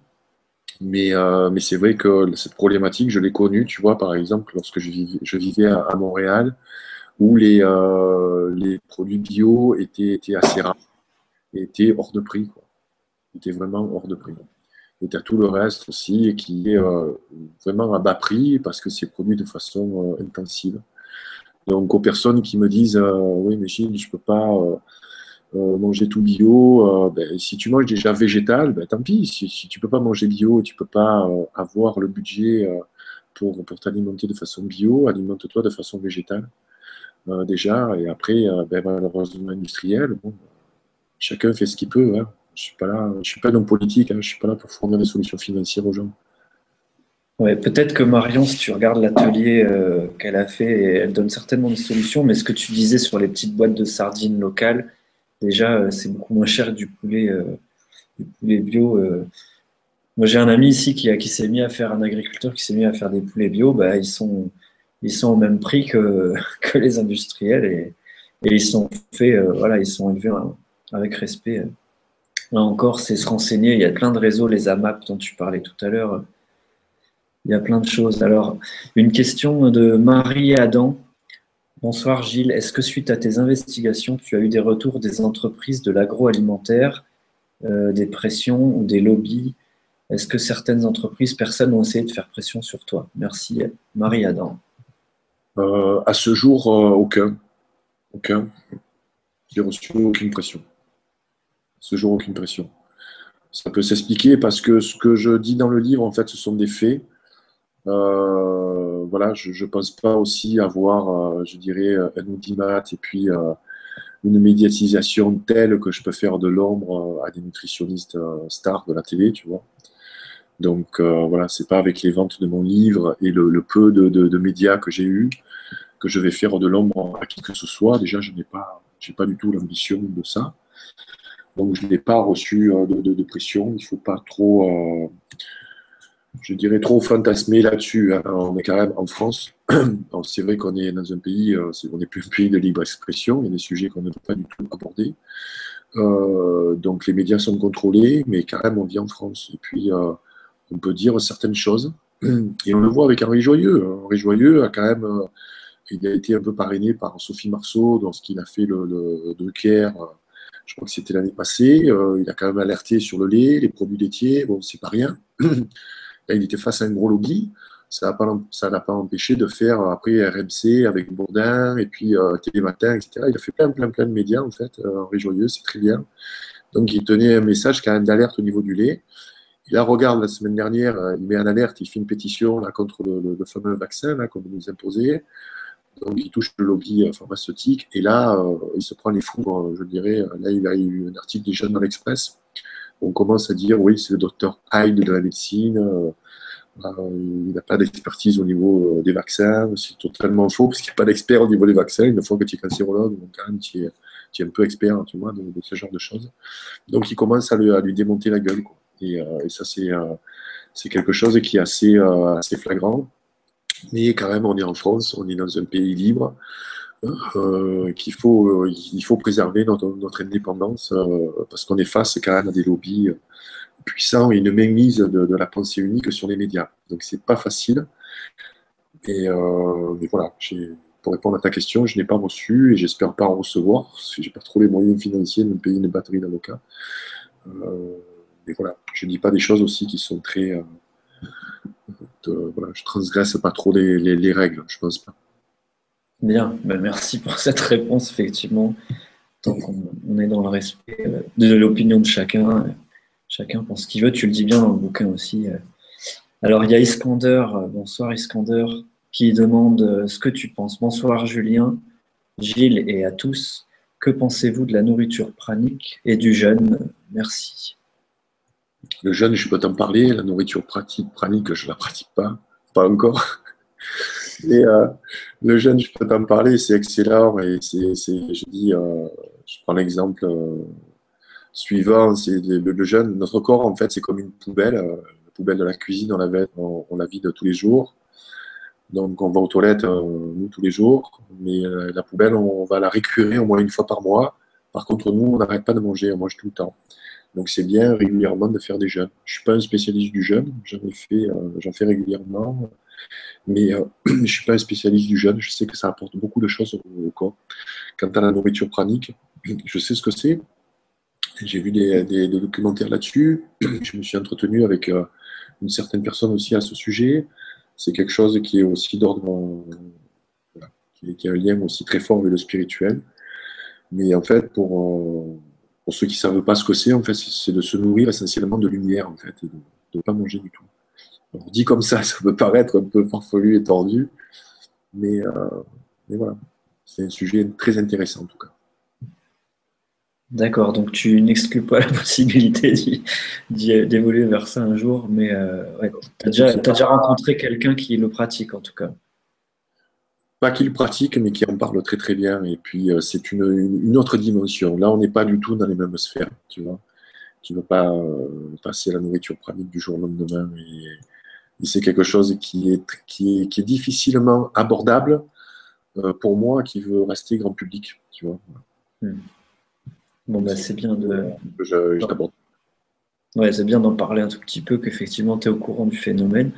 Euh, bah tiens, encore, euh, je pense que c'est encore Gwenoline qui nous reprécise que c'est le producteur Gilardo pour les huîtres, euh, les huîtres stériles.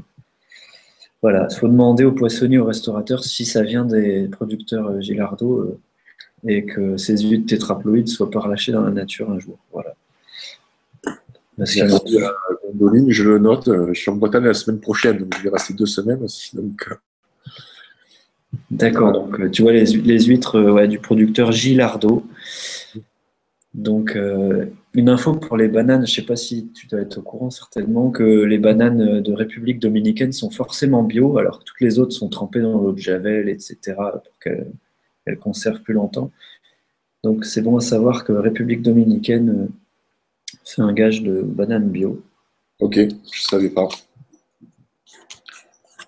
Voilà. Et euh, bah écoute, si tu veux, euh, je prends encore une question que j'ai sélectionnée tout à l'heure. Donc merci Gwénoline pour ces précisions sur les huîtres parce que c'est une source d'iode et de plein d'oligo-éléments et de sels minéraux et quand on ne mange pas de viande, c'est peut-être aussi euh, une façon de, d'équilibrer son alimentation, surtout dans, la, dans, la, viande, tu n'as pas d'oligo-éléments, hein, parce que là aussi, c'est un truc très important. Tu vois, je parle dans mes conférences de l'eau de Quinton, par exemple. Ah, le sérum et l'eau de Quinton, ah oui. Voilà, l'eau de Quinton, et, voilà. je crois qu'il y a le, le, siège qui se trouve vers Saint-Malo, c'est pas en montagne? Il y a quelque chose, oui, effectivement.